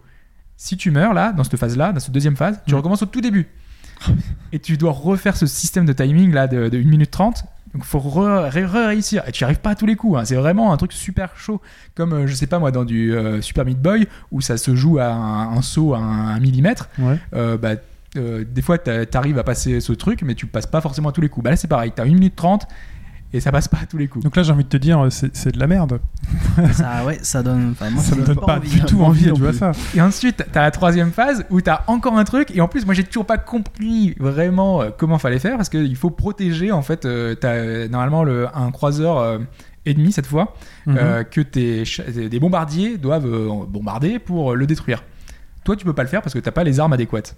Donc, du coup, il faut que tu protèges les bombardiers. Donc, euh, ils sont harcelés de, de- de dizaines de chasseurs partout. Mhm. Donc, du coup, tu dois toutes les, tous les détruire. C'est absolument affreux parce qu'il y en a partout. Et c'est jouable ou pas? C'est au moins. Est-ce que c'est agréable au moins à C'est jouer? super agréable à jouer, franchement. Euh, t'as donc euh, l'envoi de missiles, euh, l'envoi de, de, de lasers, des trucs qui peuvent suivre. Tu peux esquiver enfin customiser ton truc. Tu peux esquiver. Mhm. T'as différents moyens. Donc tu sais, tu passes en mecha ou en phase normale. T'as différents trucs comme. Euh, enfin, t'as plein de personnalisations possibles qui font que du coup le jeu devient enfin est su- super agréable. Sauf qu'il est vraiment très très difficile. Et euh, Mais toi, ça t'a pas tout gâché? T'as vraiment envie de continuer à y jouer? Mais c'est bah, c'est comme Dark Souls quoi. T'as envie quand même. Tu, tu te dis, je, je peux pas terminer sur un échec, c'est pas possible. Vous tu êtes t'obstines. Euh, donc euh, voilà. Là, euh, c'est dit comme ça, forcément. Mais c'est là, c'est là, c'est ton obstination. Mais est-ce que ça en fait un bon jeu le fait qu'il soit aussi frustrant euh? Bah, le truc déjà, c'est que bah, il y a des gens qui y arrivent un peu mieux que d'autres, j'imagine. Mhm. Euh, je pense pas être manchot, sachant que j'ai passé assez facilement les premières missions. C'est que logiquement, bah, voilà, j'y arrive à peu près. Euh, le jeu donc a 13 missions en tout. Euh, donc euh, on voit finalement c'est pas tant que ça. hein. Donc, moi j'étais à la mission 5, mais bon voilà. Euh, le jeu est censé se terminer en à peu près 8 heures. Donc moi finalement j'aurais mis beaucoup plus pour arriver rien qu'à cette mission 5. Mhm. Je suis juste bloqué sur cette mission 5. Euh, mais, vraiment, c'est le jeu et il y a une super musique. Graphiquement, c'est sublime. Euh, au niveau du gameplay, ça, vraiment ça se manie bien. Euh, T'as un peu de mal, il faut s'habituer parce que voilà, faut arriver à anticiper les mouvements des ennemis adverses. Il y a pas mal de choses qui font que c'est pas si simple. Mais voilà, ça demande de la maîtrise. C'est vraiment un jeu qui va demander de, maîtriser parfaitement son, engin. Et voilà, euh, ce jeu, je le recommande pas à tout le monde. Je- voilà, c'est sûr et certain. Euh, c'est pas un jeu. euh, si tu, tu sais que tu vas jeter ta manette au bout de deux secondes, enfin que que, que t'es pas patient, que t'as pas envie de recommencer, c'est pas le jeu que tu que tu que tu conseilles à tout le monde. Par contre, si voilà, surtout que c'est un, un jeu à scoring, hein, les- chaque mission en fait tu peux la refaire. Euh, t'as différents grades en fait que tu y as, de médaille de bronze, médaille d'argent, médaille de machin. Euh, t'as un, un- un classement final qui permet que tu compares avec euh, les autres joueurs. Donc voilà, t'as plein de choses qui font que ça te donne quand même envie de recommencer quoi. Mais mais c'est terriblement frustrant donc. euh, Bah, Il aurait été mieux s'il avait été plus équilibré. mais pas, pas forcément, c'est voilà, c'est la difficulté des jeux d'antan.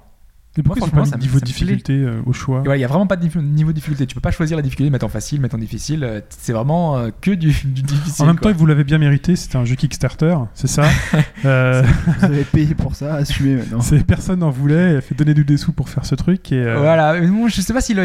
parce que s'il était et puis voilà, faut être un core gamer hein, pour aller donner ses sous avant qu'un jeu sorte. Faut le chercher quoi. Mais s'il avait été facile, est-ce qu'il aurait été bon? Parce qu'il aurait été assez répétitif et Non, on- mais entre il aurait pas eu de challenge quoi. Entre facile et euh, ultra frustrant, euh, tu recommences Voilà. 20 fois le même truc, c'est un petit milieu peu, quoi. euh, Enfin, on t'en parlait, mais moi, c'est un, c'est une des choses qui font que j'ai pas accroché à Dark Souls, par exemple. C'est que ça me donnait l'impression d'être, euh, enfin, que limite le gimmick principal du jeu, c'était d'être difficile. Ça Bah, l'est un peu, ça l'est un peu d'ailleurs. C'est Oui, le gimmick, c'est pour ça qu'il est quand on connu. entend hein. parler, oui, la hype autour de ce jeu, c'est principalement dû à la difficulté. Moi, du coup, je suis resté très hermétique à Dark Souls. Et là, du coup, le Strike Suit 0, je pense que c'est pareil. Déjà, je suis pas fan du genre à la base, donc. Ouais. Combien euh, ça coûte ça déjà? Donc ça coûte une dizaine d'euros. C'est Mhm. dispo sur Steam et sur euh, Google Games, euh, le- la plateforme libre Ouais. sans DRM. Donc Ouais. euh, je vous conseille d'aller sur Google Games. Euh, c'est prévu sur console, sur 360 et PS3. Donc ce sera sur euh, PSN et Xbox Live Arcade. D'accord. Euh, donc là encore, hein, bah, c'est à vous de voir. Si, si vous aimez les jeux euh, exigeants, des jeux à l'ancienne, vraiment à l'ancienne, vraiment old school, vraiment difficile, vraiment exigeant, euh, ça peut vous plaire. D'accord. Bon, Bon, on va conclure là-dessus. Euh, Enfin, moi, j'ai pas trop envie. Moi non plus. tu m'as pas Mais super je pense convaincu. que là. à l'heure actuelle, Pipo, si c'est pas déjà fait, doit avoir très très envie de s'y mettre. Bon, il en faut pour tout le monde. Hein, Ouais. euh, Pourquoi pas Euh, Et euh, voilà. Et on passe à la suite, donc avec euh, ça. Oh! Et pour la millième fois, Kenny est mort, mais là, il est pas mort tout seul. Non, et là c'est la première fois que THQ meurt en fait. Donc parce que THQ, a, après de longs mois d'agonie, a, et enf- a enfin entre guillemets malheureusement disparu. On en parlait hein, dans les précédents Ouais. podcasts. euh, voilà, ils Ça étaient sur leur lit de mort. euh, voilà, on attendait. Hein. Ça fait quelques temps qu'ils étaient euh, en train de voilà, ils sont finalement débranchés. On avait eu le Humble Bundle en Ouais. novembre qui était un petit peu un chant du cygne Ouais. où il y avait une énorme braderie sur les licences THQ. Ouais. Et là, c'est la braderie sur THQ. Sur THQ. ouais. Donc en fait, il y a bah, alors tel des rapaces euh, ou alors des, des, des sauveurs euh, de chevaliers blancs sont venus récupérer les licences et racheter les licences des jeux. Comme euh, pendant les soldes de game. Exactement, c'est la période. Sauf euh, qu'elles ont été mises aux enchères. ouais, Ah. c'était mieux en oui, là, ouais. On pouvait pas repartir avec 5 licences et les revendre chez le voisin. Ça marchait pas. ça marchait pas. On pouvait pas les vendre sur le bon coin, celle-là.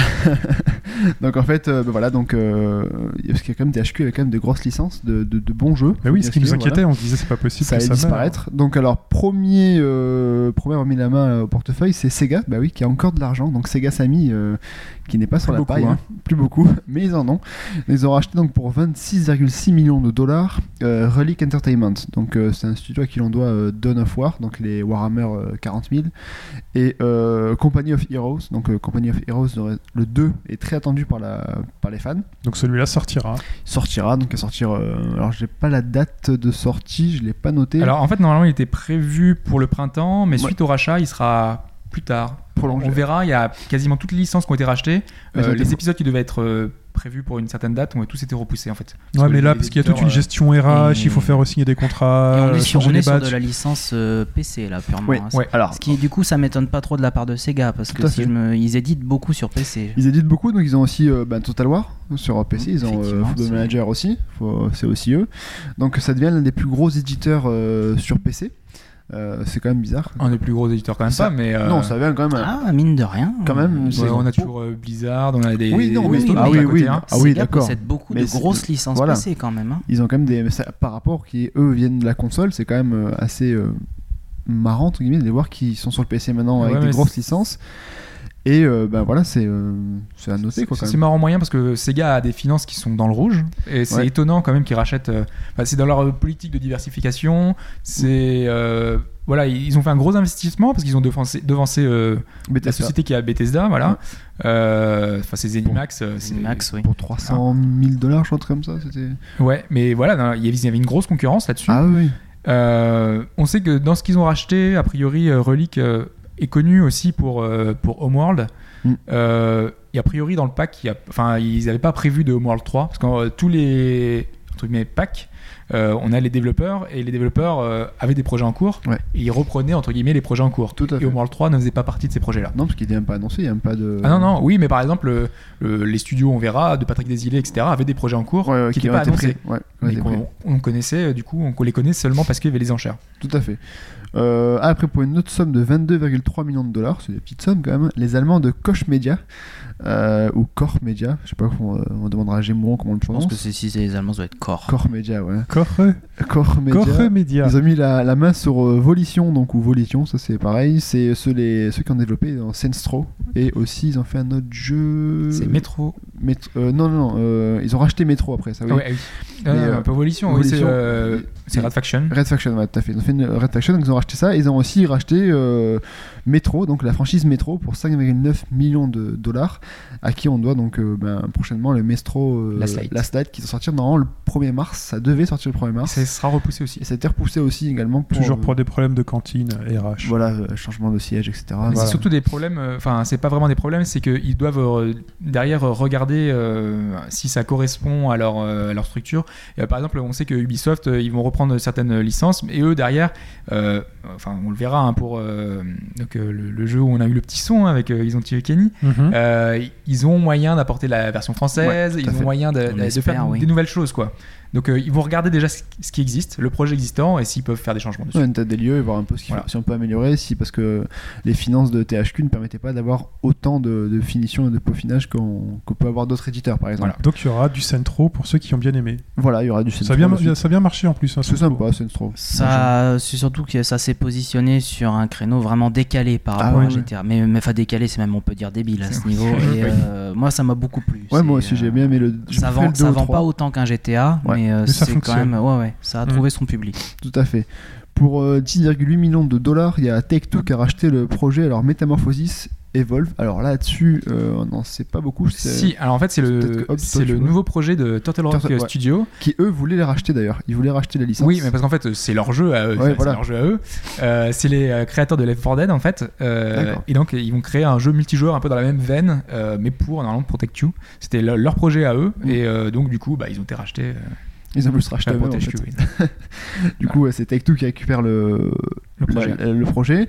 Ensuite, bah, vient Ubisoft, donc qui a racheté THQ Montréal, qui euh, pour 2,5 millions de dollars. Alors c'est euh, ironie du sort, c'est euh, Patrick Desilets, donc comme tu l'as dit, l'un directeur- l'un de- le directeur créatif de, des premiers Assassin's Creed, qui était parti en 2010 pour euh, un désaccord créatif Mhm. de Ubisoft qui était allé chez THQ donc pour faire des nouveaux, euh, nouveaux projets et ben il est revenu parce que THQ Montréal il est revenu euh, chez Ubisoft pour l'instant il n'y a pas de- d'annonce qui a été faite par sa, de savoir, euh, pour lui savoir s'il va rester chez Ubisoft ou pas donc on va attendre voir un peu son, ce qu'il Et compte les faire projets, c'était quoi justement et les projets donc euh, c'est euh, 1666 et Underdog qui était donc euh, dans euh, qui était en projet pour euh, par Desilets qui donc tombe dans l'escarcelle de de, de, Ubisoft Mhm. et qui bah, comme tu l'as dit on les avait pas forcément annoncé cela non plus Ouais, ce Underdog surtout qu'on connaissait pas du tout. Ouais, autant le premier on savait qu'il travaillait dessus, autant l'autre euh, voilà c'était un jeu un peu mystère. Ça a été donc ouais, euh, Ouais. lors des enchères en fait Par contre, euh, le truc, c'est que Ubi a racheté, a pris, enfin, de- dans les bruits de couleurs qu'on a,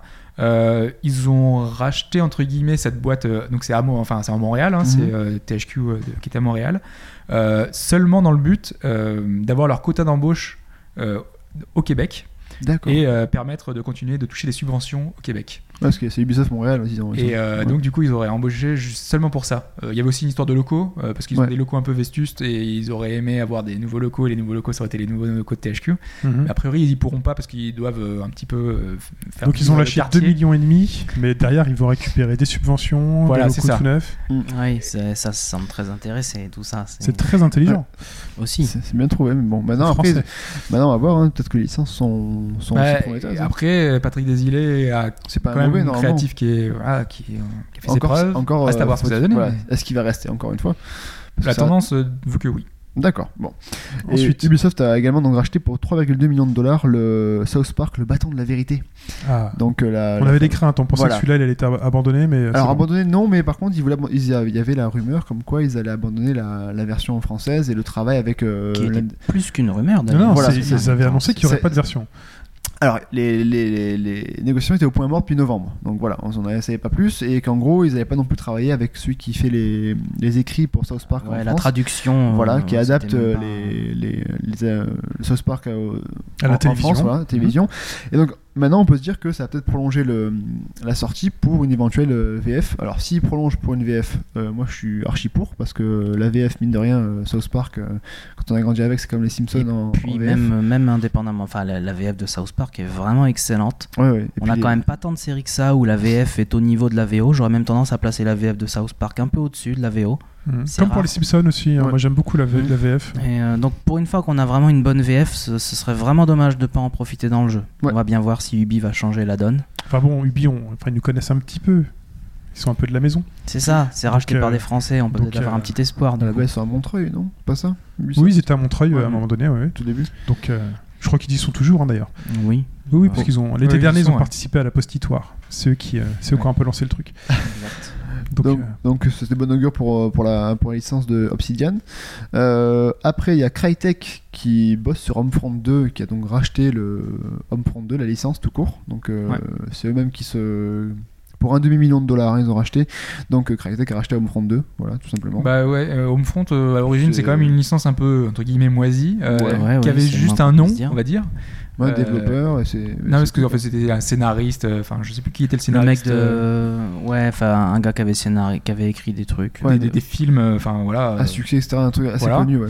Et, Le euh, jeu, Et derrière, le jeu était vraiment très scripté, très court, pas très représentatif de ce que pourrait être un bon jeu d'action. Et Crytek est quand même un studio réputé pour ses FPS. Donc eux, ils voulaient vraiment en faire un truc à gros budget et donc ils avaient été embauchés par THQ pour faire un truc. Et là, bah, du coup, ils ont racheté leur propre licence, ils vont pouvoir en faire ce qu'ils veulent. Par contre, ils n'auront pas d'éditeur, ils Non, c'est donc ils vont devoir trouver quelqu'un. donc ça, pour se faire ça quoi. pas forcément le problème de, de l'édition, quoi. Pour Ouais. le coup, Mais pour- bon, après, c'est Crytek, donc ils trouveront bien quelqu'un, mais quand même. Peut-être EA Ok. qui va revenir. ensuite, Euh, et malheureusement, ben, euh, comme on a pu le voir, il n'y a pas tout le monde qui a trouvé preneur. C'est le cas pour euh, Vigil Games, qui est euh, les papas de Darksiders, ceux qui ont fait Darksiders. C'est Mhm. comme un, un jeu relativement bien accueilli, pas mauvais, enfin un bon jeu. C'est pas une tuerie, mais c'est quand même un, il est quand même des c'est un bon jeu. Ouais, ouais, il bon est- jeu. il a des bonnes notes. Euh, alors voilà, en fait, ce qu'il y a, c'est qu'ils n'ont pas convaincu parce que, comme on a pu le voir, les, les projets en cours, c'est ça qu'ils rachetaient en fait. Et l'IP qui était en, en développement n'était pas assez avancé. Alors, il avait comme nom de code, comme nom de code pardon, Crawler. Et euh, alors, beaucoup avancent le fait que c'était à cause de ça que, le, que ben, Vigil Game n'a pas trouvé de, de repreneur. C'est Jason Robin, l'actuel PDG de, de C'est ce THQ, qu'il a qui- avancé, qui- voilà. qui- ce qu'il a dit. Maintenant, euh, euh, je suis pas persuadé que ce soit ça. On a dit beaucoup aussi que le fait que le studio soit entre guillemets démantelé, on peut récupérer des, facilement Mm. euh, les, enfin, les restes euh, plus tard. Surtout que ça va être remis en vente dans une nouvelle Ouais. enchère. THQ va essayer de, de- de trouver une Deuxième démarque. Voilà, c'est ça, deuxième démarque. Euh, Il y a une rumeur comme quoi euh, Inaba, euh, qui est producteur chez Platinum Games, serait intéressé par la licence euh, Darksiders. Maintenant, il faut voir son prix aussi, parce qu'il a pas dit qu'il qu'il n'avait pas forcément payé. Ouais, c'est un message sur Twitter où Voilà. il fait. Ouais, mais c'est do- enfin, dommage de voir que la licence n'a pas été reprise. Voilà. limite, ça m'intéresse, mais c'est le, le genre de truc que tu dis comme ça ouais, c'est quand même un mec sur un coin de table, quoi. Ouais, enfin, moi je l'aurais remarqué sur Twitter, ça aurait pas eu le même effet, quoi. Oui, ouais, mais bon, voilà. euh, Justement, parce que c'est lui, ça prend un petit peu une Voilà, ampleur, une ampleur euh. Voilà. Maintenant, euh, on sait que les, enfin, des gens de, de chez Vigil Games ont été approchés par pas mal de, de boîtes. Euh, on a bah, Platinum Games justement, Mhm. Vraiment, on ils ont reçu des offres. Euh, Il y a aussi euh, Santa Monica, enfin le studio qui avait fait God of War. God of War. euh, donc ils sont qui veulent récupérer un peu du monde voilà donc tous ceux qui font un peu des beats all euh, essaient On va récupérer leur savoir-faire. euh, voilà euh, parce que c'est un studio qui était talentueux euh, Mm. avant de faire euh, Crawler parce que Crawler c'est vraiment un, un, un, but- un truc qui, dé- qui commençait à peine Ouais. Euh, jusqu'à mi 2012 donc jusqu'à il y a même pas six mois ils étaient sur un autre projet qui était censé être un MMO euh, sur Warhammer qui était censé s'appeler Dark Millennium Ouais. qui avait été abandonné et euh, ils, ont- voilà, ils ont basculé tellement récemment sur Crawler que voilà, apparemment c'était très prometteur de ce que disait Jason Robin. Euh, dans toutes les interviews, il dit que c'était un des plus gros projets sur en lequel ils travaillaient, que c'était ouais, la plus belle licence du, du lot de tout ce qu'ils avaient. C'était le plus beau jeu. C'est le patron de- du studio même qui dit ça. Non, c'est le patron de, de- de toute la boîte, c'est pas de, du Ouais. studio. Et après, dans les studios en eux-mêmes, ils ont dit que c'était le projet le plus ambitieux qu'ils avaient. Donc euh, bon, voilà, derrière, logiquement. euh, En plus, ils ont dit que c'était un truc qu'ils avaient, euh, ils avaient bossé sur 6 mois, mais ils avaient un truc, c'est genre beaucoup plus avancé que tous les projets en général sur un truc, sur une, une durée de 2 ans. Bref, euh, ça donnait vachement envie, quoi. Mais voilà, maintenant il y a quand même, enfin, ça, et je pense qu'ils vont trouver preneur. Enfin, il y a quelqu'un qui va les racheter quand même. C'est maintenant faut voir la somme. C'est vrai que euh, si tout ce que tu dis est vrai, maintenant il faudra voir euh, qui est intéressé, qui arrive à pouvoir répondre de façon positive à, à l'appel du pied Oh. de, de Rubin. Voilà. Ok. Autre chose sur THQ Euh, L'autre ben, part du gâteau? On en a oublié une de licence, pas des Ah. moindres, qui est quand même la plus grosse licence, je crois, en en termes de vente de THQ, c'est la licence WWE, les Ah jeux ouais. de catch, Alors euh, repris par Take-Two. hein, je me Ça fait quelque temps, ça, quand même. Euh, ça, non, non. ça a pas été en ce moment, si Si, si, si, ça Ah a bah, été annoncé je au même moment. Euh, bon, enfin, c'est moi, je sais que c'est un peu ma passion honteuse le catch, donc j'étais un peu plus au courant. De t'as le droit d'aimer les hommes musclés en slip. Ah, oui, c'est- mais non, il y, a- il y a aussi des, des dames avec des très beaux attributs, mais on va Oui, pas. mais on sait que c'est le mec que tu regardes. je dément. Et, euh, et donc voilà, j'avais entendu dire que le patron de la WWE était très mécontent de, que THQ se, se vautre comme ça parce qu'il savait pas ce qu'allait devenir la licence jeu vidéo. Donc a priori, ça a été repris, je, à vérifier, mais je crois que c'est par Take Two. Il y a qu'à donner de l'argent alors le euh, mec de la WWE. Si ce... Bah ouais, ouais, je pense qu'il aurait pu à la limite l'éditer lui-même, mais euh, et puis Ouais. voilà, faut quand même pas l'oublier parce qu'il me semble que c'est un petit peu ça qui a permis à THQ de survivre un petit peu plus longtemps. Ça vend beaucoup, beaucoup quand même les jeux WWE. Il y a, il y a Ouais. beaucoup de fans à travers le monde. Donc, euh, Surtout aux États-Unis, je pense. Oh, oui, mais même en Europe, hein, ça, Europe, Il y a des gros chiffres en Europe aussi là-dessus? Des Gros chiffres chiffres, pas, peut-être hon- pas, mais- pas honteux en tout cas, je pense. Ouais. D'accord. Euh, Ça Euh, se défend quand même. hein. D'accord. C'est. Ah oui, et il y a aussi le point d'Atari. Oui, donc la euh, rubrique nécro toujours, puisqu'on a, on a constaté, euh, enfin, on, on le voyait déjà un peu venir, mais donc c'est Atari qui a, alors pas pas déposé le, le bilan. En fait, c'est un petit peu plus compliqué pour faire un petit historique d'Atari. Euh, le, le nom Atari avait été racheté par euh, Infogrames, donc le studio de Monsieur Bruno Bonnel présente. Ouais, ça Ah, les arrangeait bien. de Bruno Bonnel tout court d'ailleurs, je crois. Le présente euh, a tendance à Il est venir. resté dans les esprits. Voilà. Et, et ensuite, on avait eu une vraie fusion euh, entre, entre Infogrames et Atari en 2008. Et euh, alors, la première question qu'on se pose, en fait, enfin que moi je me suis posé en tout cas, c'est mais ils étaient encore vivants, Atari, en fait? Ouais. Eh ben oui, parce que il s'avère que Atari euh, possédait notamment le studio de développement des Test Drive Unlimited, qu'ils éditaient eux-mêmes d'ailleurs. C'est également eux qui ont édité euh, The Witcher, le premier en France. Euh, le Baldur's Gate euh, Enhanced Edition qui est sorti en novembre dernier, c'était également Atari. Et euh, je crois qu'ils avaient également édité Stalker. Donc ils Euh, sont présents encore, Atari. hein? Moins qu'avant quand même. hein.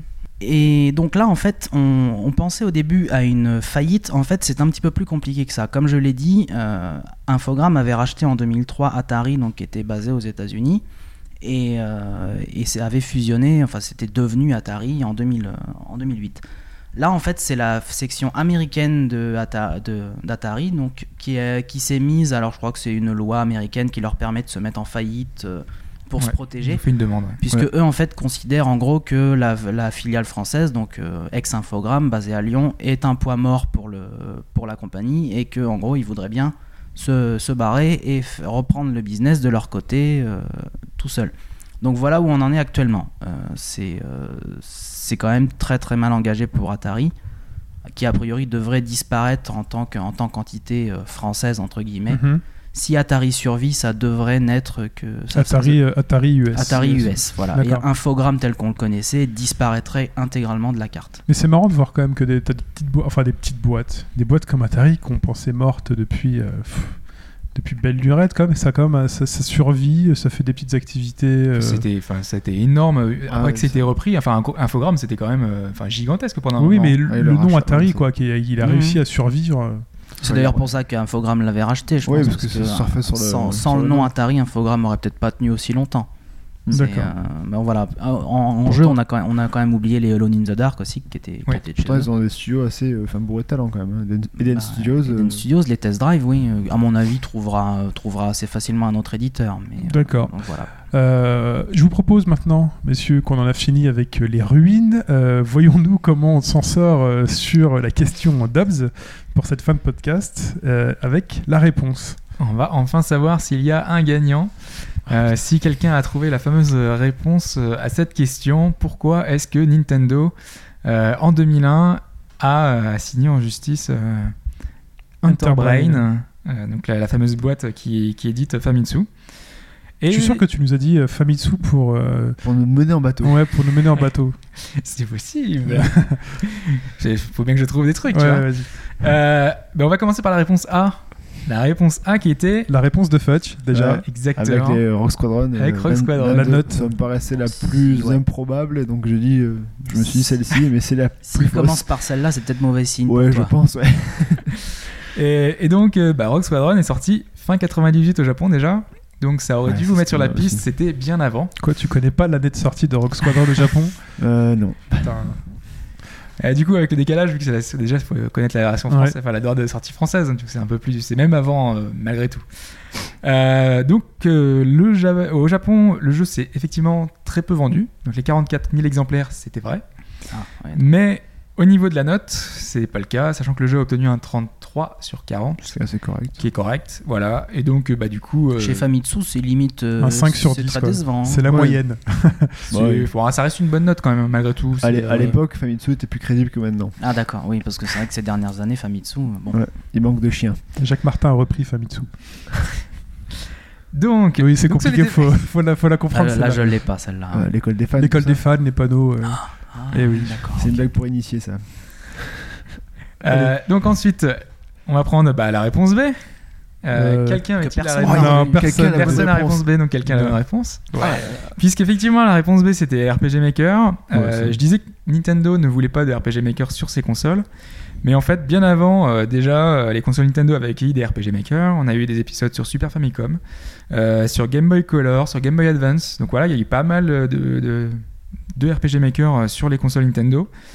Euh, Il y en a effectivement jamais eu sur Nintendo 64, mais en tout cas, euh, voilà, c'est c'est pas la raison. euh, Il n'y a jamais eu de, de, de- pirates, quoi. euh, C'est trop gros.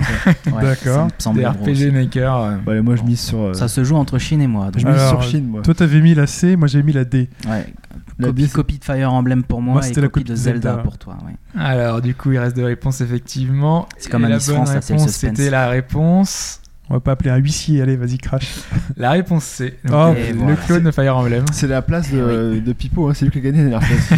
Non, mais c'est dingue, moi j'y arrive pas. Hein. Et moi non plus. hein. Effectivement. Bon, moi je finis second, mais bon, le second c'est un con, hein, comme on dit. Je suis un peu sur Euh, le podium moi. Alors, on va expliquer un petit peu. hein. Euh, déjà, la réponse D. Euh, Unterbrain sort effectivement des jeux de rôle papier. Donc, euh, pour le coup, euh, ça existe vraiment. Euh, Alshard fait partie de ceux-là.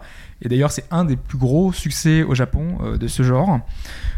Sauf qu'il n'est pas du tout basé sur la licence Zelda.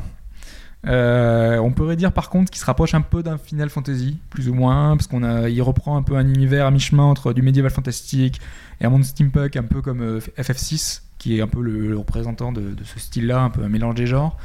Euh, voilà, mais donc euh, ça n'a rien à voir avec Nintendo, et donc forcément, bah voilà, Nintendo allait pas faire de. Ok. d'affaire en justice pour ça.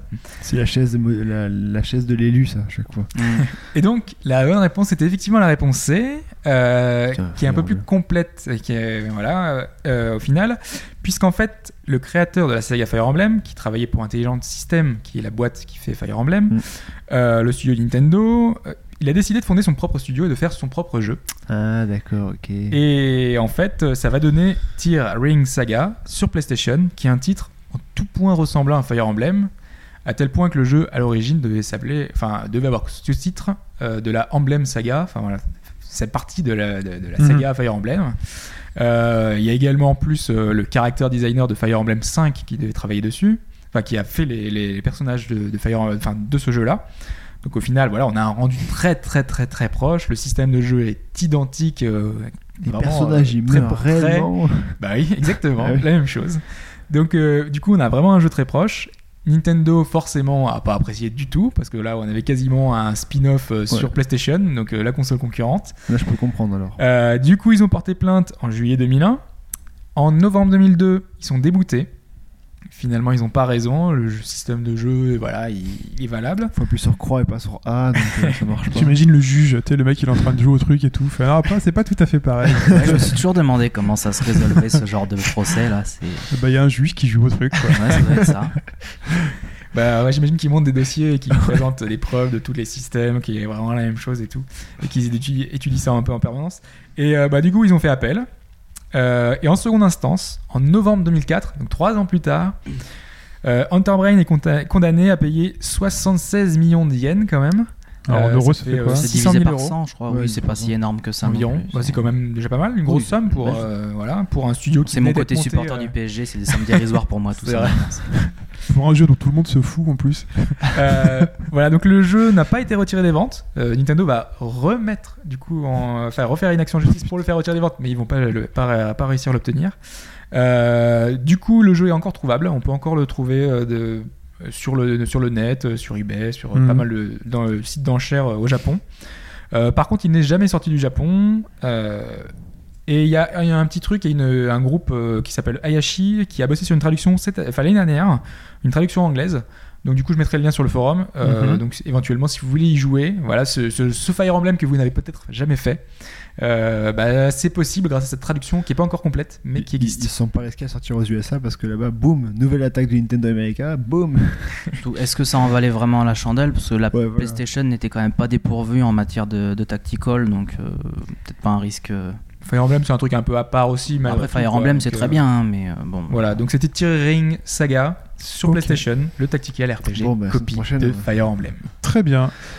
Et donc, messieurs, euh, bah, je vous propose de finir donc, ce podcast avec euh, nos brèves, euh, avec ce qui s'est passé donc, cette semaine.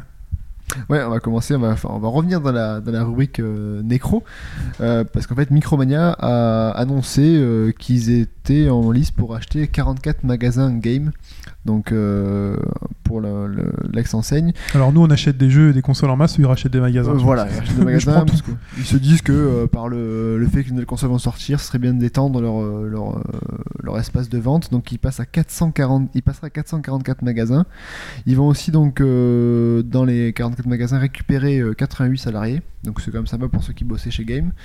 C'est Euh, tellement peu par rapport. C'est peu par rapport à ce qu'ils sont, mais bon. Bah, ça fait ça, fait fait, deux. ça fait deux par boutique. J'ai un peu l'impression que c'était ça les effectifs Ouais. dans les games dans euh, les petites quand boutiques, j'y je allais. pense, ouais. Oui, après les plus gros dans Paris avaient peut-être be- davantage de monde que ça quand même. oui. Donc ils vont être euh, formés et intégrés euh, euh, qui s'appelle la, la philosophie Micromania, vendre des jeux à 90 euros, Qui doit être etc. qui, est pas, qui est pas si différente de celle de game, donc je De pense qu'ils seront en terrain connu. Ouais, te proposer des Black Ops euh, sous le sapin, etc. Ce qui portera donc à 1500 employés Micromania en France. Donc euh, voilà, c'est juste pour dire que Game, euh, tant mieux pour ces gens qui ont trouvé un. Mais euh, il n'y avait pas eu aussi un autre repreneur un truc genre euh, Cash Converter, tout ça, qui avait annoncé. Ah, il y a euh, des- Game, Game Cash, je ou crois. Game Cash, ouais, Game je Cash, sais ouais. plus Il exactement. il y a- truc avec cash dedans. il y en avait ouais, plusieurs. cash. C'est ceux qui mais eux, c'est déjà servi chez C'est déjà, eux qui venaient avec des chariots et qui prenaient 5 Wii U pour les revendre. ouais. Voilà. Et- Euh, non, alors enfin, il y a que Micromania qui s'est euh, qui s'est. qu'il me semble qu'il y il avait, il d'autres Ouais, non, mais je crois que Game Cash, j'ai lu Game Cash, à- l'offre vraiment a, pas été- ouais. l'offre a pas été jugée Ah Ah, c'est possible. Intéressant. Maintenant, faut, faut voir encore Micromania doit encore passer devant le, le truc de concurrence, là, voir si ça, s'ils peuvent ou pas. Mais normalement, ça devrait être fait, voilà. Donc, euh, tant mieux pour ces 88 salariés. J'imagine que c'est surtout pour récupérer les locaux euh, Bah et oui. bien placés à certaines- à Bah certains oui. endroits, ouais. surtout s'ils en reprennent si peu. C'est pour étendre leur, leur parc de, de- de magasins et pour euh, prévoir euh, être plus euh, présent sur le territoire français, quoi. Voilà. D'accord. C'est tout. Ensuite, messieurs, Euh, ensuite, euh, on passe à Dragon's Dogma Dark Horizon, euh, qui a enfin eu une date, euh, parce qu'en fait, euh, je sais pas si vous savez, le jeu devait avoir une extension, entre guillemets, euh, une extension avec pas mal de nouveautés. Euh, euh, J'ai dit une date, c'est le 26 avril. hein. Donc on a un petit peu le temps encore de voir venir, mais donc on aura de nouveaux ennemis, de nouvelles compétences, de nouveaux équipements, la possibilité de choisir les doublages japonais, ça c'est plutôt pas mal. Des menus qui ont été un peu revus, plus intuitifs, avec plein de petites, plein de petites choses en plus.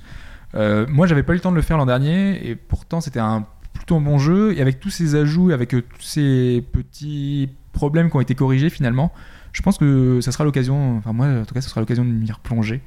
euh, enfin dans cet univers de Skyrim japonais, comme on l'appelle. Ouf. C'était la blague du podcast. Voilà. Euh, ensuite, on passe à Pokémon X et Y. euh, parce qu'en fait, cette semaine, à- suite à l'annonce la semaine précédente, Mhm. euh, bah, il y a des gens qui ont forcément cherché Pokémon X vidéo pour voir à quoi ça ressemblait. forcément, quand on, on, tape voit où ça mène. Ah, génial.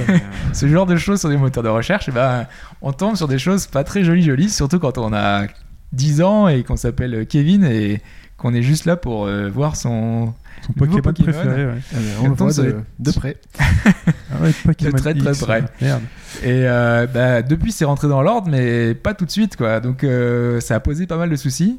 Euh, depuis, euh, C'était à prévoir quand même. Ils ont fait comment pour que, ce, pour que ça rentre dans l'ordre? Bah, en fait, le référencement a fait que bah, les sites de jeux vidéo passent maintenant en première page. D'accord. Et du coup, il faut aller vers les 3, 4, 5, 6 dernières pages pour. euh, Il faut taper Pokémon Y pour avoir des vraies photos. Voilà, en plus, c'est que si tu tapais Pokémon X. tu Voilà. vois. Hmm. Pokémon X et Y, ça marche pas.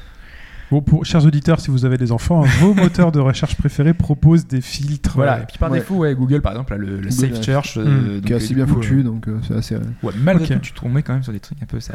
Tu vas essayer. Forcément, tu testes, voilà, et- les trucs qui tombent. Il y a vraiment des Pokémon ou pas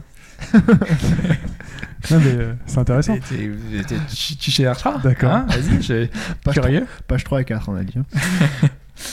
Euh, ensuite, on avait euh, Cliffy B euh, qui a fait. On a parlé de Sensro tout à l'heure. Ouais.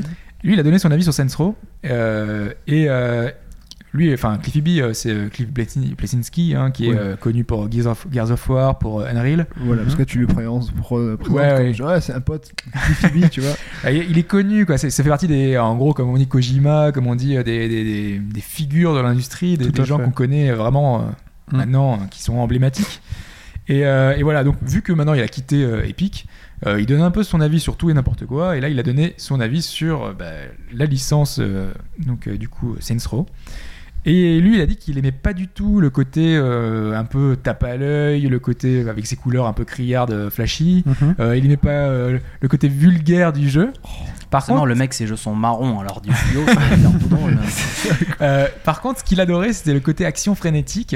Et lui, il a dit que pour que le jeu marche, ce qu'il ferait, lui, c'est qu'il enlèverait le côté vulgaire, il enlèverait les couleurs flashy, et il en ferait un jeu classe. Euh, il reprendrait un univers à la Hit, ou alors euh, à la... euh, Enfin, pas mal de, de films comme Collatéral. Donc Voilà, en fait, ce qu'il veut faire, c'est un C'est GTA. un GTA. C'est ça. Un Il GTA. voudrait enlever tout ce qui fait Non. la particularité de Saints Row, c'est une bonne idée. Bah, Non, non, il garderait tout le gameplay de Saints Row, mais en enlevant tout ce qui est. Moi, je, je- c'est- je- si je le dis ça, c'est juste parce que je suis totalement de son avis. Bah- Saints Row, j'y jouerais jamais de ma vie à cause de tout ce, Ouais, cet mais- enrobage absolument bah, juste- justement, si, si t'avais pas mis l'enrobage, entre guillemets, que tu peux dire hideux, enfin, franchement. mais je le que gameplay est sympa. Bah oui, mais ce qu'il y a, c'est que si jamais tu mets pas l'enrobage et tu mets pas le côté vulgaire dessus, ça tombe dans un truc lambda de. de- Mais non, justement, parce que le gameplay est bon. Oui, d'accord, mais je pense qu'il a que. particulier le gameplay? Et il est beaucoup plus nerveux qu'un GTA. Le GTA, t'es plan-plan, tu roules à 50 à l'heure, euh, c'est tout merdique. Moi, GTA, j'aime pas. Je, je, je Oui, alors- alors- Je préfère Saints Row de ce côté-là, Mhm. au niveau Ouais, du mais gameplay. Je Mais pense que en ce qui fait la différence, c'est l'ambiance. On a bien que- vu. c'est euh, pour ça. Bah, J'allais donc une citer ambiance. l'exemple de- euh, J'allais citer l'exemple de Mafia 2. Bon, le gameplay. Moi, j'adore l'ambiance de Mafia 2. ouais, moi, moi aussi, et euh, l'ambiance de ce jeu est géniale. Seulement, ça s'est pas mou. vendu des masses parce que ça fait trop penser à GTA en fait en termes de d'esprit. Pas, mais enfin, surtout que tu- qu'il était très lent, il C'est était un peu il y la avait pas beaucoup de liberté, il y avait pas mal de, de choses qui faisaient qu'il était pas. Je- je Oui, pense ça, quand tu- même Je suis, pas, je suis pas sûr non plus que si tu enlèves, enfin si tu tout l'enrobage un peu euh, bac à sable et que tu laisses juste les, les côtés nerveux des voitures qui roulent à 200 à l'heure, ça, ça colle pas quoi. Donc enfin, moi je trouve que c'est, enfin c'est si justement tu fais des courses poursuites, tu fais des... t'as plein de choses à faire. mais je peux jouer ça- à Sleeping Dogs si tu veux sauter d'une voiture à l'autre. euh, Mais non, mais c'est des pas ralentis, à ce euh. point-là. Moi, Saints Row, j'ai fait les 2 et le 3. J'ai, franchement, j'ai passé du bon moment sur le 2 et le 3. J'ai bien aimé. Le tout le vulgaire, machin, tout ça m'a pas euh, choqué plus que ça. Alors, ouais, c'est du vulgaire, c'est du pipi caca, mais bon, voilà quoi. Mais c'est ça, c'est pas- absolument Autant, débile, quoi. autant l'idée, euh, l'idée de, de, de Blazinski me paraît pas mauvaise en elle-même. Mais pas Autant, voilà, pas sur Saints Row. à la Mais le limite, truc, c'est que le jeu se vend pas. licence. C'est dommage, mais c'est dommage. oui, mais s'il se vend C'est pas, c'est trouver un autre angle. Et l'angle, c'est avis fait d'ailleurs à la GTA.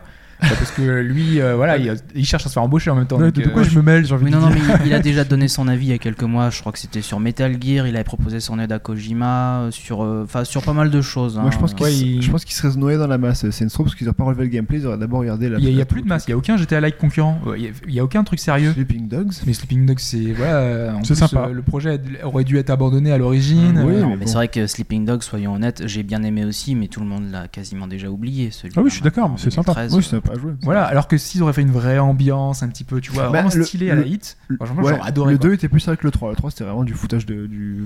Bah, le, le un 2, foutoir. le 2, justement, j'avais moins, accro- moins accroché parce que c'était un peu côté guerre des gangs. Ça me faisait trop penser à GTA San Andreas en fait. Ok. Euh, ensuite, Euh, ensuite, on a les, euh, le producteur de Bravely Default, Tomoya Asano, qui a indiqué dans une interview à 4Gamer que le jeu allait dépasser les 300 000 ventes. Donc, euh, on s'en félicite parce que voilà, c'est un bon jeu et qui se vend au Japon, donc c'est plutôt pas mal. Si c'était appelé FF Bravely Default, ce serait déjà 2 millions 8 quoi. Ouais, pas sûr. FF, ça- la licence est tellement en déliquescence que euh, est-ce que le nom aurait C'est suffi plus à... forcément aussi vendeur. Voilà. Dragon Quest de Bravely Default. oui. Euh, et euh, du coup, dans l'interview, il a également indiqué que euh, il y avait euh, des Dragon Quest pour Pipo, hein, parce qu'on cadre forcément Dragon Quest à chaque podcast. Sinon, on fait. Wii Fit, Bravely Default. Bon, allez, continue. Ou Shenmue 3 Bravely Default. Et donc, dans cette, dans cette interview, euh, il a indiqué que et qu'il travaillait justement sur euh, de nouveaux projets. Il y aurait bientôt des news sur, euh, sur Bravely Default. Donc, est-ce que ce sera de nouveaux DLC Est-ce que ce sera un nouveau jeu? Parce que, a priori, il y a pas mal de. Il y, a, enfin, il y a des rumeurs autour d'une suite, parce que on sait que Square Enix voulait en faire une vraie saga euh, importante pour eux. Une date en Europe, euh, par exemple Une date en Europe, non, parce que c'est vraiment annoncé qu'au Japon. C'est une interview au Japon pour les Japonais, donc euh, c'est, ça aura aucun rapport avec ça. On n'est même pas censé être au courant, tu vois. Là, on, on prend de gros risques à en parler. Voilà, donc euh, bon, euh, a priori, hein, c'est, ça annonce une suite. À moins que ce soit un nouvel épisode de le- du browser game, parce qu'il y a un, Ouais, jeu browser Default ouais. sur, euh, sur navigateur. Enfin voilà. Et enfin, on va terminer sur une petite news euh, vraiment anecdotique. Euh, on connaît tous les petites lunettes de Kojima, on connaît les cheveux longs de John Romero, euh, le crâne légèrement dégarni d'un moulineux, voilà des, points de détail, des points physiques qui font qu'on reconnaît ces personnages. Et ce qui caractérisait Tim Schafer, c'était sa barbe. Et cette semaine, l'actu de la semaine, vraiment l'actu rasé. numéro 1, c'est que devant 700 personnes en direct live, il s'est rasé. Putain, n'importe quoi. Là, Incroyable. n'importe quoi. Ah waouh. Donc c'est absolument... euh, voilà, il y a des gens assez fous pour, faire, euh, pour regarder ça, parce que ça faisait euh, presque 10 ans qu'il avait sa barbe. et C'est donc, comme euh, si Uematsu rasait sa moustache, non? C'est un peu ça? C'est un peu ça, mais aux dernières nouvelles, il l'avait toujours. Hein, au concert va, Distant c'est Worlds, euh, il y a deux semaines, il c'est ça, bon. va, ça me rassure. La Bon, moustache en fait, de je pense que le est jour où il le fera, il le fera pas devant sa, sa, sa Non, il webcam. Il faut vraiment être en manque d'attention. devant un orchestre, En même temps, Schaeffer, c'est quand même un gros déconneur, donc je pense que c'était Voilà, plus c'est pour pour, la se blague. marrer qu'autre chose qu'il faisait ça. Mais surtout qu'il est très dans le côté euh, communautaire avec les Kickstarter. Voilà, il faut, il faut, euh, voilà. Et euh, ça, ça me permettait d'introduire finalement euh, la dernière petite chose. Mhm. C'était que si je parle de Tim Schafer, c'est parce qu'il y a cette semaine sorti The Cave, Mm. euh, le jeu de Double Fine, la société de Tim Schafer. On n'en a pas parlé cette semaine parce qu'on n'a pas eu le temps d'y jouer, mais c'est un grand titre, c'est un bon jeu. On jouer en coop. Un jeu, voilà, effectivement, un plateforme 2D qui se joue en coop. Lost Viking, quoi. Exactement, Mm. avec tous les personnages. euh, Donc il y a sept personnages différents qui ont des aptitudes différentes. euh, qui se voilà c'est un peu aussi comme Trin hein, qui vont pouvoir un peu s'entraider pour pouvoir passer certains passages Euh, sauf que contrairement à Trin qui a mille couleurs différentes derrière moi je le trouve assez froid assez euh, voilà je le trouve pas très attrayant autant The Cave derrière il y a un- une vraie qualité d'écriture il y a un vrai enfin un vrai scénario entre en guillemets hein. euh, Il y a, un, il y a un hu- un humour, un humour noir qui est voilà qu'on connaît chez Double Fine. Donc forcément, pour moi, euh, ça a un attrait supplémentaire. Et Sega a pris un énorme risque en produisant ce jeu. Vraiment. Euh, Aujourd'hui, bah, Double Fine passe par, par Kickstarter parce qu'ils ne trouvent personne pour éditer leur jeu. Et Sega, là, leur a fait le cadeau de leur faire un jeu. Donc, vraiment un jeu de, de, de Double Fine gars, ils ont plus de Sur- thunes. euh, sur toutes les plateformes, hein, parce que c'est sorti sur PC, sur, euh, sur euh, Xbox, sur PSN, sur Wii U. Euh, donc vous aurez l'occasion d'y jouer sur toutes ces plateformes-là. C'est à vous une dizaine d'euros. 13 euros. Et- et- ouais. Ça a été accueilli très positivement par la presse. Il a eu que des bonnes notes. Donc euh, voilà, c'est un jeu à faire. Si vous avez l'occasion d'y regarder, de regarder, essayez, euh, essayez le jeu. Très bien, merci Hobbs. Euh, eh ben, c'est tout pour euh, cette semaine euh, et aujourd'hui. Euh, on vous dit au revoir à la semaine prochaine pour cette fois-ci le thématique. Ouais. On vous retrouve donc toujours sur Twitter hbgdfr, euh, Facebook. Alors maintenant c'est plus simple pour Facebook, donc c'est facebook.com slash au bas gauche droite, tout attaché, Tout voilà. simplement. Et euh, bien sûr le forum au. On vous attend pour vos retours. Euh, merci beaucoup et à la semaine prochaine les gars. Salut. Bonne semaine à tous. Ciao. Ciao.